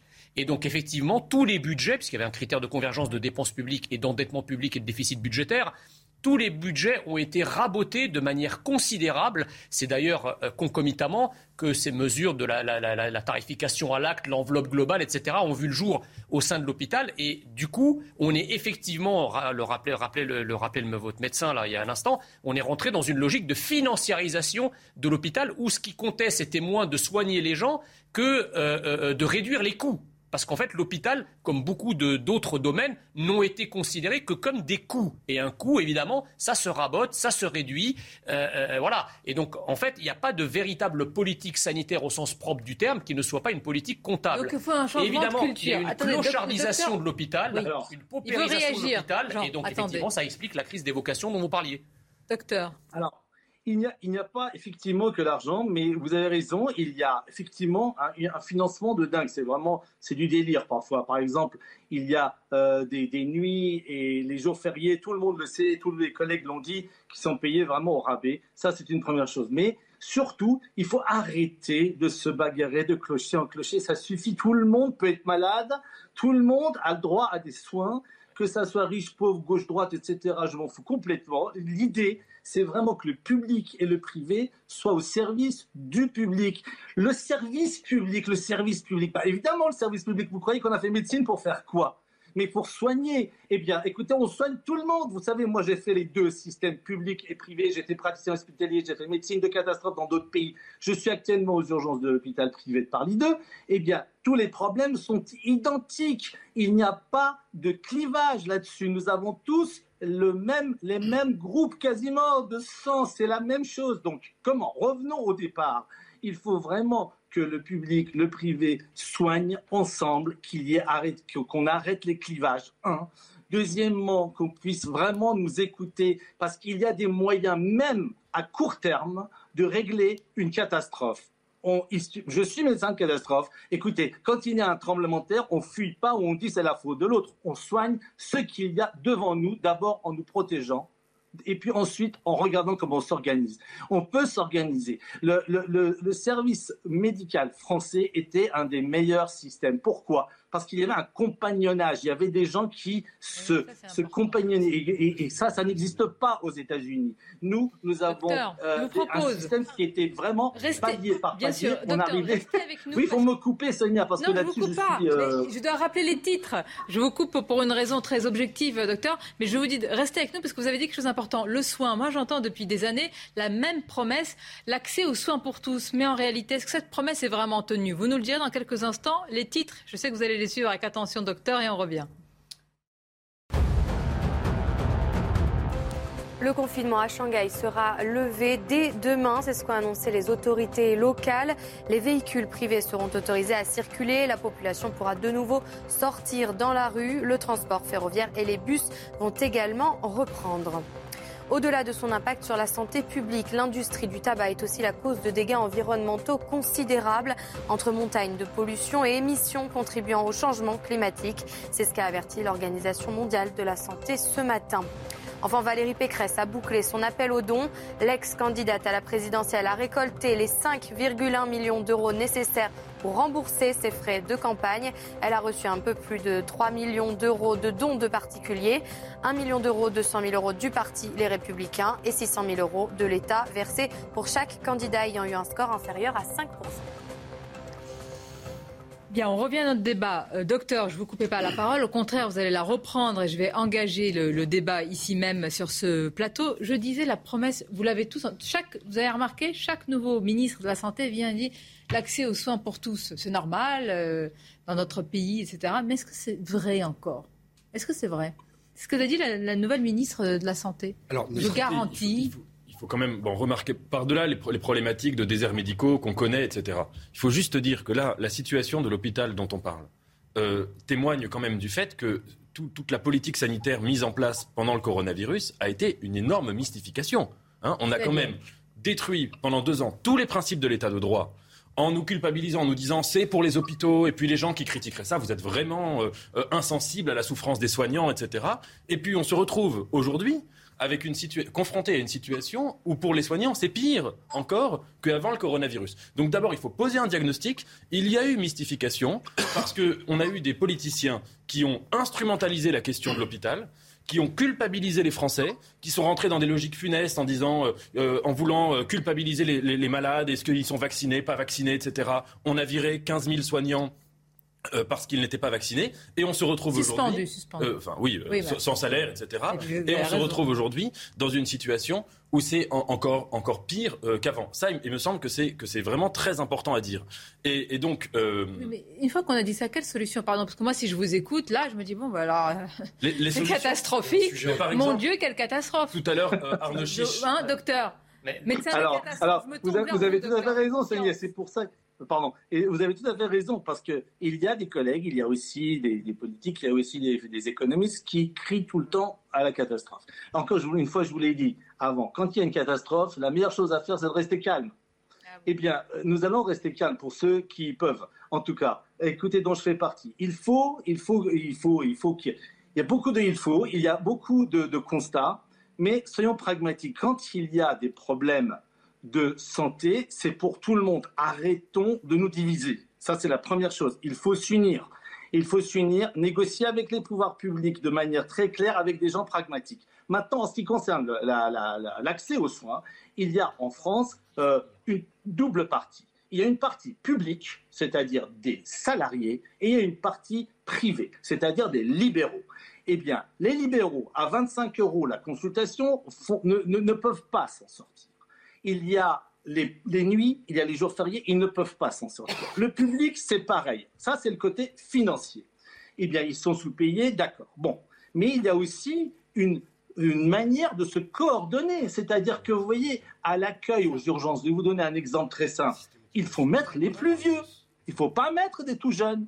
Il faut mettre les médecins d'accueil et d'orientation qui sont âgés, qui ont l'expérience et qui peuvent voir ce qui se passe, trier de manière intelligente, parce que c'est vrai qu'on nous dit, il y a, l'amont, l'amont, il faut réguler. Certes, on peut réguler comme ça, mais moi je ne suis pas pour faire peur aux gens. Je dis que les gens, s'ils viennent aux urgences, c'est qu'il y a une raison. C'est à nous de nous organiser. Ça dépend. À nous de nous organiser. Comment il faut, eh être, il faut être aussi euh, lucide. Il y a aussi la bobologie. On ne vient pas toujours pour de bonnes raisons, parfois aux urgences. Mais je sais, mais je sais, Seigneur, tout ça. Parce que vous avez raison. Moi, ça m'embête aussi de me lever à 4 heures du matin, comme les autres collègues, parce qu'il y a une entorse de cheville qui traîne depuis 2-3 deux, trois jours. Mais pourquoi?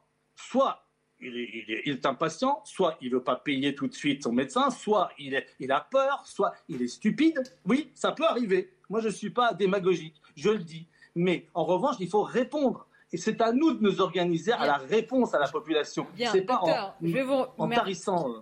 Je vais vous remercier. On a entendu en tous les cas votre appel. il y a les les ligues dont on n'a pas parlé votre colère aussi. On aura l'occasion d'en reparler. Je vous remercie. Je vous dis à très bientôt, docteur. En tout cas, je ne suis pas énervé, Sonia. Non, mais c'est une colère saine, on a compris. Hein. Vous êtes passionné, évidemment. Absolument. Absolument. Merci, à bientôt. Non, mais juste, parce qu'en fait, euh, il faut, il faut rétablir la vérité. Bon, le ce médecin, et comme d'autres médecins, sont des capteurs, si vous voulez, au sein de l'hôpital, en aval. Donc, leur avis est évidemment très important. Mais au-delà de ça, il y a quand même, euh, je suis désolé d'insister là-dessus, mais il y a quand même un aspect macroéconomique. C'est-à-dire, aujourd'hui, nous sommes dans une situation où l'État français a des finances à bout de souffle. Donc, effectivement, il ne peut pas saupoudrer ses moyens à tort et à travers. Il faut qu'il fasse des choix clairs et précis sur les services publics fondamentaux. Des finances à bout de souffle, mais sur le pouvoir d'achat, c'est légitime, il y a des dizaines de milliards. Non, mais justement, hein. c'est pour ça que je vous dis, il, faut, euh, il, faut, il faut flécher il faut flécher les moyens publics sur les, sur les services publics fondamentaux, et dont la santé. Et donc, ça veut dire. De culture et donc, juste, je termine. Et donc, ça veut dire qu'il faut évidemment faire des économies partout où ça n'est pas fondamental. Par exemple, sur la culture, sur l'Europe on, verse 10 milliards à l'Europe pour avoir le privilège d'avoir 50 milliards de déficit avec nos partenaires européens. Sur l'immigration, c'est la même chose. Donc il faut faire des choix budgétaires et les flécher sur les, sur les secteurs fondamentaux pour la politique de santé. Allez-y. Il, y a la question de l'excellisation, par exemple. C'est, donc c'était l'idée de Tableau transporter, hein, de transporter en, fait des logiques de, qui étaient propres aux entreprises privées, de les transporter, de les transférer. On gère l'hôpital comme une boîte. Voilà. Euh, ça, le problème, c'est que ça n'a, c'est que ça n'a même pas fonctionné du point de vue de l'efficacité. C'est-à-dire qu'on en paye les inconvénients, c'est-à-dire le traitement en fait inhumain, même matériel, un peu industriel euh, des patients, et on le voit avec euh, des femmes aujourd'hui enceintes qui repartent tout de suite chez elles. Euh, je lisais tout à l'heure un, un témoignage d'un, d'un soignant qui disait que tous les jours il rompait le serment d'Hippocrate. Voilà, il y a des choses assez terrifiantes. Mais on n'a pas réussi à rendre la logique euh, efficace euh, du point de vue de la santé euh, et du point de vue du fonctionnement de l'hôpital. Chiffre de l'OCDE, dans, l'hôpital public français, il y a 35% d'emplois administratifs. 35%. Donc est-ce qu'il n'y a pas quelque chose à faire de ce point de vue-là? Et dans ces 35%, il y a 20% de ces emplois qui sont occupés par du personnel soignant qui est attitré sur des tâches administratives. Oui, mais c'est ce que je vous dis, mais ils n'en peuvent plus de faire ça. Et d'abord, ils n'aiment pas faire ça. C'est pas leur métier. Mais donc, bah, mais, donc sur des mesures, de, d'urgence, on, peut, on peut prendre du personnel administratif. C'est des gens qui travaillent à l'hôpital, mais c'est vraiment c'est une mission, moi je veux dire. Il y a une mesure qu'on peut tous adopter, franchement, pour rebondir sur ce que vous disiez, c'est que euh, d'arrêter de parler de lit. Hein. On dit toujours qu'il y a un problème de lit. Et comme le rappelait d'ailleurs votre sujet tout à l'heure, le problème, c'est parce que là, on, vous savez, c'est un combat sémantique aussi. Quand on dit lit, on a l'impression qu'il suffirait d'aller dans un magasin de meubles et acheter des lits. Non, c'est un problème de soignants, donc de personnel. Donc, par exemple, pensez peut-être à réintégrer euh, les, soignants qui ont été euh, suspendus, si l'on veut, euh, virés et humiliés, si l'on préfère. Euh, réfléchir en effet à cette question des gens qui travaillent dans des démarches administratives alors que ce n'est pas leur domaine. Il y a exactement la même chose partout. À l'université, à l'école, c'est la même chose partout. Et puis troisièmement, ils ont réfléchi ça, mais ils veulent pas le faire. Si ça n'est pas fait, enfin moi je vous pose action. Là, ça paraît du bon sens. Ah c'est pas difficile pour des gens qui connaissent le terrain. Du personnel soignant, là pourquoi on ne veut pas le faire, Baptiste Moi, je veux comprendre pourquoi. Ah, ça, je pense que pour le moment, c'est pour des raisons politiques, parce qu'on n'est encore euh, pas à l'abri euh, d'une nouvelle vague ou, je je sais pas, d'une reprise de l'épidémie. Bah, Simplement par rapport aux, hein. problématiques budgétaires. Il est inconcevable qu'aujourd'hui, avec un si haut niveau de dépenses publiques, en effet, on puisse avoir des services publics aussi délabrés. Ça, c'est le premier point. Bah de il faut faire des choix. Non, non mais voilà, non mais donc, il faut qu'on arrive à sortir un peu de ce rapport entre dépenses publiques et ensuite services publics. Il y a un deuxième élément, de mon point de vue, il est aussi organisationnel. On est dans un pays très corporatiste, même dans la médecine, hélas. Euh, on doit réussir à remettre l'ensemble des acteurs autour de la table. Parce que si je ne m'abuse, euh, le système des urgences aussi, aujourd'hui, qui fait face à ces problématiques, vient de la loi Mattei du début des années 2000 et de la systématisation du 2000, ça fait combien? 2004 exactement, il me semble. Ça fait 20 ans? Ça fait 20 ans. Et c'était la, systématisation du recours aux urgences. Or, on sait aujourd'hui que c'est lié à la désertification et que c'est lié aussi au statut du médecin libéral. Le numerus clausus, on y a mis fin et c'est une bonne chose. Non, mais c'est une bonne chose. Ah on va faire en sorte Mais bien entendu. Mais au-delà de l'assèchement budgétaire, le but c'est qu'à un moment donné, on arrive à retrouver un dialogue entre l'ensemble des acteurs pour trouver des solutions pérennes et efficaces sur le terrain. Mais oui. C'est vrai, mais il n'y a pas que ça. Le job dating, j'ai pas dit speed dating, ne vous emballez pas. À l'éducation, mais c'est le même principe. Malheureusement, à l'éducation, c'est incroyable. Je suis allée voir le reportage. 30 minutes euh, pour être embauché. Pourquoi pas dans les services secrets, tant qu'on y est, une sorte d'ubérisation de tout comme ça. Ça m'inquiète, c'est peut-être le cas, on va le découvrir. Une courte pause et on vous en parle. Suite de votre débat, le job dating à l'éducation nationale. Kesako, alors tout ça, ça fait pas très éducation nationale. C'est pas bien du tout même. Hein. Attention là. Non, on va revenir. Qu'est-ce que c'est que le job dating? Mais pardonnez-moi, c'est ainsi que l'Académie de Versailles en a parlé. On va y venir juste après le rappel des titres avec vous, cher Audrey. C'est CNews Info. Le tribunal correctionnel d'Angers a rendu son jugement ce matin dans l'affaire du balcon effondré en 2016. Ce drame avait provoqué la mort de quatre étudiants. La prison avec sursis pour trois prévenus et deux relax ont été requis contre les cinq constructeurs. Pas de rattrapage sur les factures d'électricité en 2023, c'est ce qu'assure Bruno Le Maire. Le gouvernement s'était engagé à limiter cette année la hausse des factures d'électricité à 4%, une mesure qui va coûter plus cher que prévu. Enfin, la variole du singe peut-elle provoquer une pandémie mondiale? Pas d'inquiétude à avoir pour le moment. Selon l'Organisation mondiale de la santé, il est encore possible d'arrêter cette épidémie avant qu'elle ne s'étende. Au total, près de 400 cas ont été signalés dans une vingtaine de pays habituellement non touchés par ce virus. Bien, tout autre chose. Euh, merci à vous Audrey pour ce rappel des titres. Alors, incroyable, job dating. Alors moi, quand j'ai vu ce reportage, je me suis dit, je vais le soumettre à nos invités aujourd'hui. L'Académie de Versailles a décidé de recruter des professeurs sur ce principe. Vous le savez, Jean Messia qui fait fureur pour les rencontres amoureuses, speed dating. Je le dis à tous nos invités. Autrement dit, 30 minutes pour séduire et faire mouche pour se faire recruter comme professeur. Alors, qu'est-ce qui est demandé? Je crois que c'est trois. Comment? Des profs d'anglais. Un bac plus 3, je vais dire suffit, c'est déjà quand même, mais c'est un bac plus 3. Vous savez quand même qu'il est exigé autre chose pour les professeurs. Les candidats, moi, ça m'a beaucoup intéressé. Parfois, ils étaient avant fiscalistes, ils étaient plein d'autres jobs. Parfois, ils étaient mères et pères euh, de famille. Ils se sont dit, voilà, je vais reprendre euh, contact avec le monde du travail et je vais être professeur. 2000 postes à pourvoir ainsi par l'Académie de Versailles en partenariat avec Pôle emploi. Les syndicats dénoncent une méthode qui précarise le métier et qui fait baisser en chute libre le niveau. Qu'est-ce que vous en pensez? Dans ce cas-là, Monsieur l'agrégé de philosophie. Je veux bien faire du job dating pour devenir. Enfin, vous voyez, on peut. Pourquoi moi je ne deviendrais pas euh, dans l'équipe de, France de football tant qu'on y est sur la base d'un entretien d'embauche de, 30 minutes Plus sérieusement, tout cela est le symptôme d'une ubérisation, donc d'un phénomène néolibéral, c'est-à-dire selon la définition de Mathieu Slama qui est très bonne, transformation de la France et de l'État en entreprise. Donc vous avez aujourd'hui dans, dans le monde économique un phénomène d'ubérisation. Vous pouvez devenir, par exemple, chauffeur de VTC sans avoir de formation, sans avoir, puisque par exemple, avant, les, les, chauffeurs de taxi avaient des formations extrêmement longues, ils devaient connaître le plan de telle ou telle ville absolument par cœur, etc. Et vous avez cela qui est en train de s'intégrer au service public. C'est extrêmement inquiétant. Vous savez, il y a une phrase de Platon dans La République qui est très intéressante, où il dit, si le cordonnier et le cuisinier échangent leur leur métier intervertissent leur métier, c'est le début de la catastrophe. Il faut vraiment la comprendre au mot, cette phrase. C'est le début de la catastrophe, ça veut dire, tant qu'on en est là, vous allez avoir des mauvaises chaussures et de la mauvaise oui, cuisine. Mais alors, vous êtes... si vous allez plus loin, et si tout le monde intervertit ses métiers, mais ils ont besoin, ils ont besoin de, professeurs. Ils savent pas comment faire. Il y a 2000 postes à, pourvoir. Qu'est-ce qu'ils font? Eh bien, d'abord, on, on, réfléchit à une chose, c'est que s'il y a une telle pénurie entre guillemets de professeurs, c'est parce que le métier n'attire plus. Et n'attire plus parce que les conditions de travail sont terribles, les rémunérations sont euh, faibles. Et le, statut est aujourd'hui ingrat. Et donc ce métier-là n'attire plus. Ce n'est pas en, allant le dévaluer encore plus, et je suis désolé, j'emploie un mot un peu, le prostituer encore plus, qu'on va changer le problème de l'éducation nationale. C'est l'inverse. C'est au contraire en le revalorisant. C'est vraiment une première en France. Hein. C'est ben, le problème. C'est jamais arrivé. Le problème, si vous voulez, c'est que je pense que d'une manière générale, euh, comme euh, l'État n'est plus dirigé euh, au sens où il n'y a pas d'armement moral des personnels de l'État, quel qu'il soit d'ailleurs, eh bien effectivement, il y a une perte d'autorité et donc d'attractivité euh, des fonctions. Quand on, quand on a l'actualité bah, quotidienne, non, attendez, quand on, a quand on a effectivement une actualité quotidienne qui euh, dénombre les, actes de rébellion, de délinquance dans les, dans les, par rapport aux professeurs, etc., dans les écoles, dans les collèges, dans les lycées. Évidemment, ça contribue à une atmosphère un peu délétère et à dévaloriser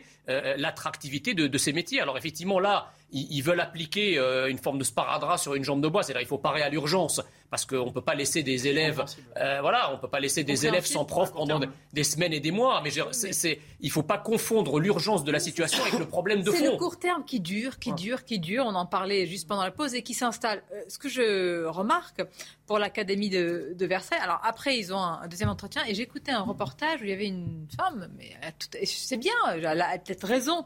Je dis moi j'étais mère au foyer, j'ai élevé quatre enfants je leur ai fait la leçon, hein, les cours et je me dis que je pourrais très bien enseigner. Mais c'est un métier. C'est un métier. C'est incroyable. C'est pas parce qu'on a élevé nos enfants et qu'on leur a donné quelques cours qu'on sait aussi euh, le faire euh, dans une classe. Euh, et, après, on va parler du niveau. On voit les élèves ukrainiens qui arrivent, on se rend compte qu'ils ont un an d'avance sur les nôtres en mathématiques. Bon, bah là, c'est quand on, quand on fait passer des personnes et, devenir exactement, le on devient professeur du jour au lendemain. C'est pas ça. Je pense que c'est exactement le même sujet que, que, la question de l'hôpital, qui est la, question des crises de vocation. L'hôpital, depuis 5 ans, on ferme entre 4 000, 3 000, 4 000, 5 000 lits par an parce qu'on manque de personnel. On va avoir une crise cet été parce qu'on manque de personnel. Et là, c'est exactement la même chose. Dans le cas d'espèce, on parle de l'école primaire, me semble-t-il. Euh, alors, j'ai regardé un petit peu pour ce qui est du. Euh, du, premier degré donc et du second degré. Et en fait, on se rend compte qu'il va y avoir un problème d'absence de, et de manque de professeurs à tous les niveaux. À tous les niveaux. Quand on regarde sur les, les, concours, le nombre d'admissibles par poste, euh, donc avant les oraux, pour le premier degré, par exemple, à Montpellier, à Grenoble ou à Dijon, on est environ à 1,3 personnes, donc admissibles avant l'oral. Alors ça, c'est pour le premier degré. Pour le second degré, c'est encore pire, notamment pour les concours du CAPES, par exemple. en mathématiques, sur 1035 postes à pourvoir, seuls 816 admissibles. Sur, avant, 1035... les, sur 1035 postes, seuls 816 admissibles. Euh, en ce qui concerne l'allemand, c'est encore pire. 83 admissibles sur 215 C'est une bonne nouvelle, là. Donc, donc, si vous voulez, ça va être à tous les niveaux. On a effectivement un problème de, un problème de, vocation et qui est lié sur, la, sur le, professorat euh, à la question du, salaire. vous avez entièrement en 30 minutes Qu'est-ce que vous, comment vous pouvez déceler et comment vous pouvez. Alors, il ne s'agit pas de formation, comment en 30 minutes vous allez recruter un prof Surtout que tenir une classe euh, d'enfants de cet âge-là, c'est quand même un exercice physique aussi. Au-delà euh, de l'aspect intellectuel. Euh, bon, je regrette un peu que l'Académie de Versailles n'a pas plus loin en faisant déjà le Tinder de l'éducation nationale, parce que là, ils sont, ils sont, ils sont un peu passéistes. Simplement. Ne leur donnez pas des idées parce qu'on va se retrouver avec ça demain. Mais simplement, c'est qu'on voit encore une fois une, forme de délitement euh, de nos services publics euh, qui crée des crises de vocation. Si euh, on n'arrête pas de se référer aujourd'hui au classement, PISA, Shanghai et autres, on pourrait aussi se référer à certains classements, simplement, qui sont ceux de la rémunération des instituteurs au niveau de l'OCDE qui correspond à peu près à notre classement PISA. C'est-à-dire qu'on on, est en queue de peloton. Euh, on est lanterne rouge pour les... Salaire, salaire brut annuel pour le secondaire en France Presque. 30 000. 30 000 bruts en France. En Allemagne, c'est le double. Donc, euh, à ceux qui sont à fond dans la compétition euh, internationale, devraient déjà s'interroger justement sur la formation dès le premier âge. Simplement, on le voit à l'hôpital on le voit là à l'école. C'est des sujets qui normalement pourraient être transpartisans et qui nécessitent à un moment donné qu'on ait un vrai débat public sur euh, l'utilité de notre école. Il y a une présidentielle. À quoi a servi une élection présidentielle si elle n'a pas tranché sur Vous avez totalement raison de poser la question. C'est ça, c'est ça qui est très intéressant. Non, mais c'est, je vous assure, c'est, vertigineux. Vous me dites, on mais. Euh, on a eu l'élection reine qui dans devrait. Dans deux semaines, on a une élection législative et on voit bien que pour le moment, ces débats, euh, en tout cas, aucune solution n'émerge. L'éducation nationale, c'est le seul ministère dont les effets sont observables à la fin après le mandat, longtemps après le mandat, 30 ans, 40 ans plus tard. Donc les politiques s'en moquent, ils en ont rien à faire. Quand on lit les programmes des, candidats dans ce domaine, c'est à chaque fois, sauf très rares exceptions, c'est généralement affligeant. Vous parlez d'indicateurs. Moi j'ai un indicateur très personnel. non, rassurez-vous. Parmi les, professeurs de, philosophie qui m'ont marqué, quelqu'un qui avait étudié euh, qui était au collège-lycée dans les années 40-50, dans un petit collège en Ille-et-Vilaine, pas du tout un collège d'excellence. Et il me montrait euh, enfin, il me racontait, il me montrait preuve à l'appui que ce que j'apprenais en terminale, il l'apprenait en cinquième. Mmh. Vous voyez? Donc là, vous avez une situation, vous parlez des mathématiques. On est inférieur à la moyenne mondiale en niveau de mathématiques au collège. Je crois qu'on est au même niveau que la Roumanie. Donc cela signifie. Excuse-moi, et si tu me permets, par rapport aux maths, avec un paradoxe, c'est qu'on a l'élite mathématique, la plus, quasiment la plus performante du monde.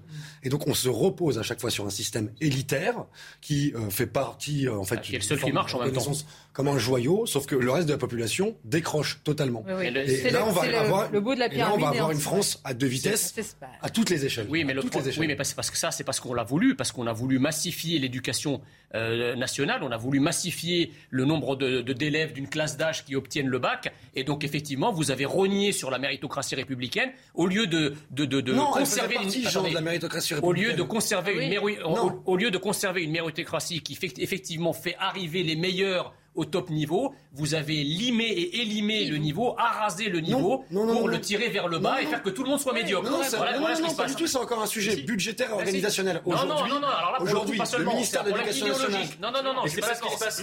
Je suis pas d'accord avec ça. C'est ce que Nathan disait avec les programmes, c'est que là, vraiment, quand on compare les manuels, il faut toujours aller lire des vieux manuels et on se rend compte de la différence abyssale entre les manuels d'aujourd'hui et ceux d'hier. Parce que précisément aujourd'hui, puisqu'on veut que tout le monde ait le bac, euh, bon, bah, on enseigne beaucoup moins, qualitativement. On en fait un passe mécanique. Et tout le monde est censé avoir. Et malheureusement, c'est même pire que ce que vous dites, parce que vous dites que tout le monde est médiocre. C'est pas vrai.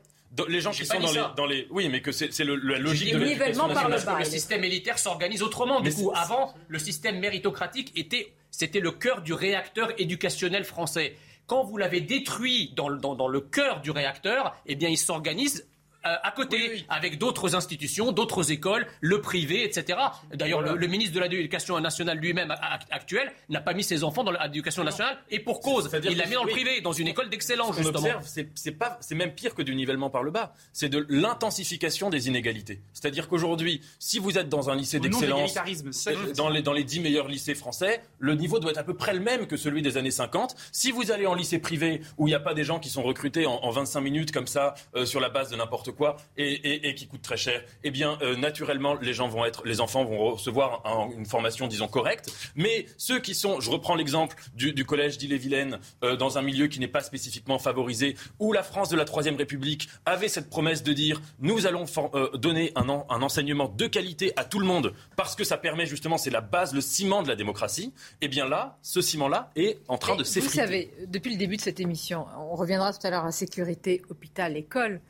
Quelqu'un qui regarde, je me dis, quelqu'un qui est en train de déjeuner, qui nous regarde, il se dit, mais, mais c'est la réalité.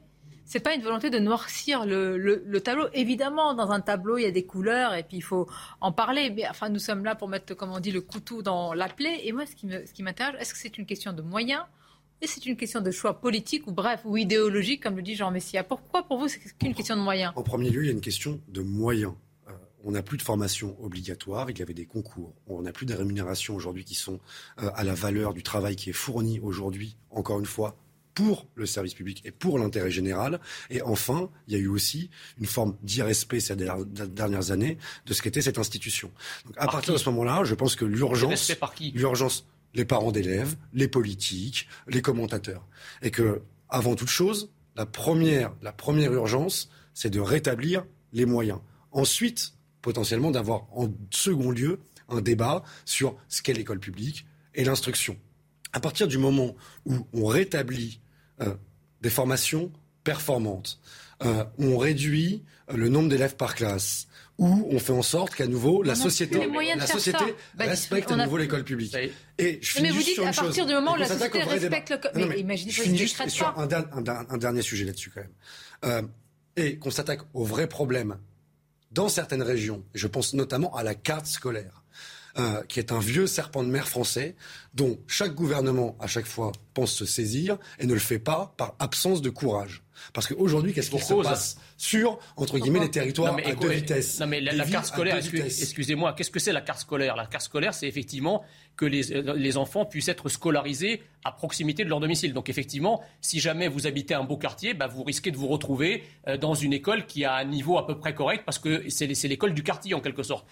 Et, effectivement, le gouvernement qui sans arrêt dénonce la carte scolaire en disant qu'il faut plus de mixité, c'est les membres du gouvernement sont les premiers à vouloir échapper à la carte scolaire. Donc il faut, pour arrêter l'hypocrisie, personne n'a envie de mettre ses gosses dans des, dans des, dans des, dans, des écoles où il y a des zonards. Voilà, c'est ça, ça, la réalité. Une question de zonards, c'est qu'à un moment donné, en fait, il faut juste se réinterroger sur ce qu'est l'école et quel est, le, quel est ce lieu d'apprentissage et quelle philosophie on veut lui donner. justement, alors vous avez raison, mais qu'est-ce qui, s'est passé justement? L'idéologie qui a gouverné l'école, l'école a été un laboratoire de la pensée de mai 68. Ça a été un laboratoire du il est interdit d'interdire. Ça a été un laboratoire. Si, si, si. Ça a été un laboratoire. Et c'est la réussite de la Troisième République. Et la deuxième chose, oui, mais non, mais moi je te parle des années 80. Et de l'égalité républicaine.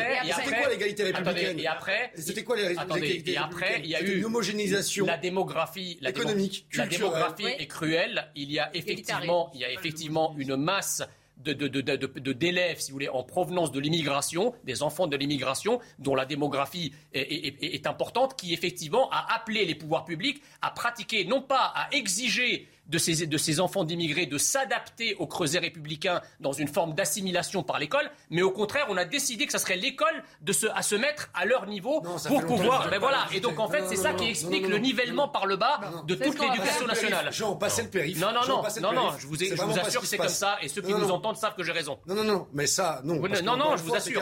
Non, c'est pas caricatural. C'est le périph. Baptiste Jean, on va marquer une courte pause. On va voir les titres de l'actualité et on revient à l'école dans une classe disciplinée tranquillement. C'est News Info. Urgence fermée, pénurie de médecins. Emmanuel Macron sera cet après-midi dans un hôpital de Cherbourg. L'hôpital public souffre et les soignants tirent à nouveau la sonnette d'alarme. Au moins 120 services d'urgence ont été forcés de limiter leur activité ou s'y préparent. Une station-service sur quatre disparaîtra en 2030, une sur trois en 2035. C'est l'une des conséquences, entre autres, de la hausse des prix des carburants. Et ce sont les stations-service des zones rurales qui seront le plus touchées. La semaine de 4 jours testée à grande échelle au Royaume-Uni. Ce test concernera 3000 salariés et 60 entreprises. Des essais similaires ont eu lieu en Espagne, Islande, États-Unis et Canada et doivent démarrer en août en Australie ou encore en Nouvelle-Zélande. Qu'est-ce qui se passe? Vous réagissez au journal d'Audrey? Oui? La semaine de 4 jours. Ah oui Oui. Enfin, déjà, on va commencer à résoudre les problèmes qui sont face à nous, qui sont euh, gigantesques. Je me demandais quelle vision vous aviez, enfin, quelle école vous aviez connue les uns et les autres. Euh, Nathan, c'est près de vous encore, si je puis dire, dans, dans l'âge. C'était une quelle de, moi, moi c'était un, c'était un cas euh, particulier parce que j'étais dans une école religieuse, ah. parce que j'étais, Mmh. j'ai une enfance euh, religieuse. Mais donc voilà, mais, mais donc c'est un, c'est un cas un peu particulier et, et pas, pas représentatif. Ouais. Excusez pas. hein. Jean Moi, j'ai j'ai été éduqué par les jésuites. Et donc, je n'ai pas connu de seconde. Ça s'appelait une humanité à l'époque. Et j'ai pas connu de première. Ça s'appelle rhétorique. En Tunisie, j'ai connu une sorte d'école euh, mi-publique, mi-religieuse, où c'était un petit peu le pendant des pères blancs. C'était des sœurs euh, qui, voilà, qui, qui, qui étaient autour de nous. C'était formidable. Donc moi, je suis légitime à parler de l'école publique et laïque, euh, étant donné que j'ai Et- et bénéficié. Rémi aussi. Non, mais j'ai vraiment bénéficié. enfants, ils sont- non, enfin, moi, j'ai vraiment bénéficié de ce que l'école publique permet, c'est-à-dire justement l'émancipation aussi euh, par la mixité, parce que moi, je venais plutôt d'une classe populaire et euh, j'avais euh, des copains dont les parents étaient médecins, avocats et autres. Euh, ça m'a permis de m'ouvrir à des possibilités auxquelles je pense que j'aurais pas pu m'ouvrir si j'étais resté un peu dans de gauche, en fait. Ouais. Euh, non, non, mais c'est vrai, non, c'est une réalité. C'est une réalité. passer le périph', pas passer le bac, passer le périph', par rapport à ce que tu disais il y a quelques minutes, la part de mixité était la bonne. C'est-à-dire qu'il y a aussi à un moment donné euh, des critères et des cadres à respecter. C'est-à-dire que euh, euh, la part des gens qui venaient de milieux populaires n'était pas euh, majoritaire. Pas la question de. Non, mais c'est- la, la question n'est pas une question de redevenir d'un milieu populaire. hein. La question, c'est de quelle origine êtes-vous? Moi, par exemple, Non, non, je- non, attendez, non, la question, est sociale. La question, est non, non, non, c'est pas que ça. C'est pas, pas ce que ça. Et souvent, ça se superpose. Moi, quand je suis arrivé en France, ne sachant pas parler un mot de français, j'étais dans une classe où il y avait trois étrangers pour, pour 34 élèves. Donc, effectivement, quand la masse est française, d'abord, le prof a plus de temps à vous consacrer parce que le reste euh, marche plutôt bien. Et donc, effectivement, j'avais une maîtresse d'école qui a pu s'occuper de moi et presque me donner des cours particuliers de français si en même temps qu'elle faisait cours au reste de la classe. Mais quand vous avez des proportions qui sont inversées, comme ça l'est dans certains cas aujourd'hui, dans certaines zones de France, où vous avez sur 34 élèves uniquement un ou deux qui sont français et tout le reste sont des- d'origine étrangère, Mais Jean- ça peut plus fonctionner. Voilà, donc Jean, Voilà. rejoignez-moi, il faut réviser la carte scolaire. Mais ce n'est pas contradictoire. Non, il faut arrêter l'immigration, il faut arrêter les flux. Voilà, c'est ça, ça la problématique. Entre autres. assimilationniste et en étant exigeant avec les élèves. C'est vraiment le sujet principal et c'est ce qui avait fait la, la- la grandeur de l'école de la Troisième République, c'est qu'on était exigeant, exigeant avec les élèves. C'est fascisme, Grandeur de l'école de la Troisième République. Bon, et pour prendre des mesures très, très concrètes, en Oui. effet, c'est, c'est- la grande question, c'est la phrase communiste, c'est l'élitisme pour tous, quoi. Voilà. Hum. Et, et moi, pour ma part, je, je sais que là, je vais consacrer l'été. Je pense que à proposer des cours sur les réseaux sociaux gratuits, parce que c'est quand on en est dans une telle situation, euh, c'est parce que c'est central, euh, où il y a des gens, parce qu'en plus, on n'a pas parlé d'une chose, c'est que les enfants aujourd'hui, ils sont aliénés aux écrans. Donc il, il y a un problème même avec l'objet livre en soi. Donc c'est- là-dessus peut-être, comme disait Holderlin, euh, là où croit le péril, croit ce qui sauve, et c'est là-dessus qu'il Vous faut allez peut-être- donner des cours cet été. Oui, je vais le faire sur les réseaux bien. sociaux, Alors, filmer, que tout le appel. monde pourra voir. L'élitisme pour tous, Voilà. c'est l'élitisme Ouais. pour personne, c'est débile. Et, et à côté En régie, j'ai des gens qui sont très sensibles à votre appel. Vous allez avoir beaucoup Je d'inscriptions. Des cours de. De philosophie, de littérature, d'art peut-être, d'histoire de l'art. Il faut aussi ne, pas trembler sur la question des voies N'hésitez pas, professionnelles et vous absolument, absolument les c'est un coup Non, non, ça c'est pas bien. Alors s'il vous plaît. Vous prenez avec le sourire. Ah bah, bien sûr, C'est désagréable bah, de faire le débat avec vous tous. Je voudrais qu'on termine sur l'information que vous donnez en début d'émission sur la grève du RER B. Vous n'étiez pas là, Baptiste, mais quand même, vendredi, jour de match, on va regarder quand même l'affiche France-Danemark. Après ce qui s'est passé, là, véritablement, c'est pas une question de, évidemment, il y a le droit à la grève, mais c'est les motivations de ces organisations syndicales à la RATP.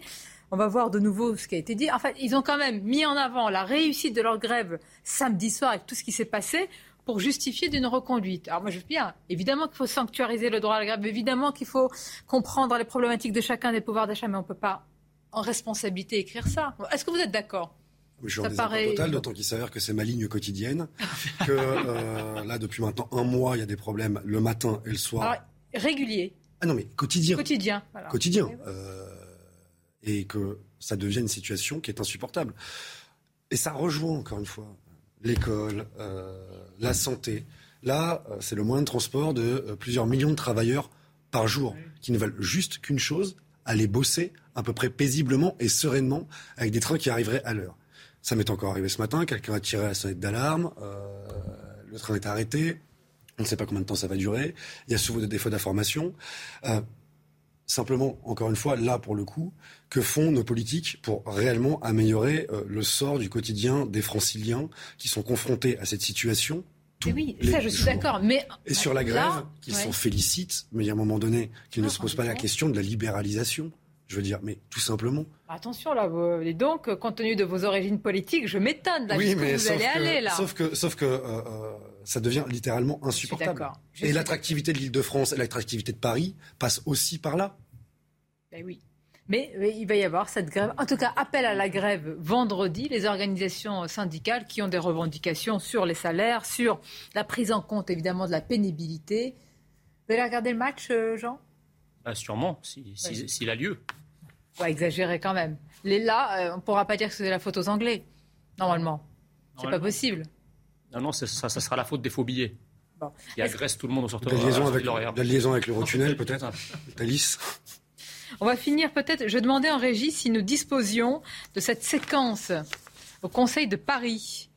On va nous dire dans quelques instants. Je voudrais voir parce que, ah oui, ça vous fait sourire avec, Rachida, euh, Dati. qui repart, si je puis dire, au combat avec le retour euh, de la maire de Paris, Anne Hidalgo, et Rachida Dati, à son habitude, qui n'hésite pas à rappeler le score à la présidentielle d'Anne Hidalgo.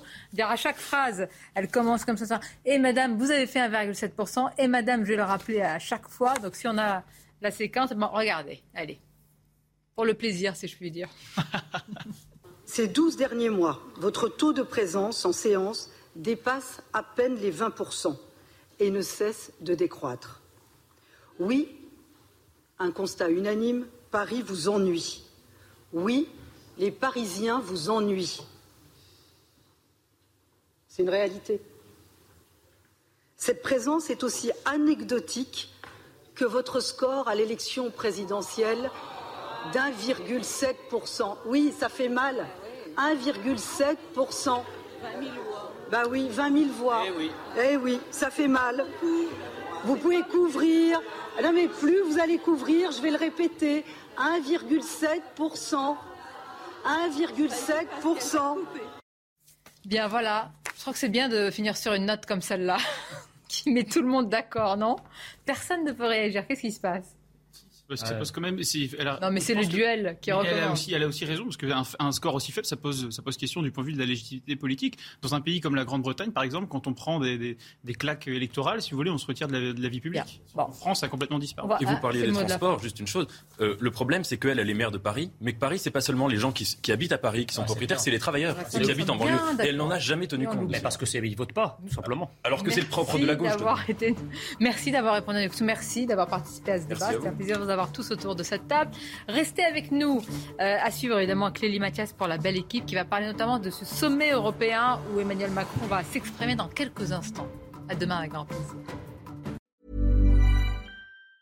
Mom deserves the best, and there's no better place to shop for Mother's Day than Whole Foods Market. They're your destination for unbeatable savings, from premium gifts to show-stopping flowers and irresistible desserts. Start by saving 33% with Prime on all body care and candles. Then get a 15-stem bunch of tulips for just $9.99 each with Prime. Round out Mom's menu with festive rosé, irresistible berry chantilly cake, and more special treats. Come celebrate Mother's Day at Whole Foods Market.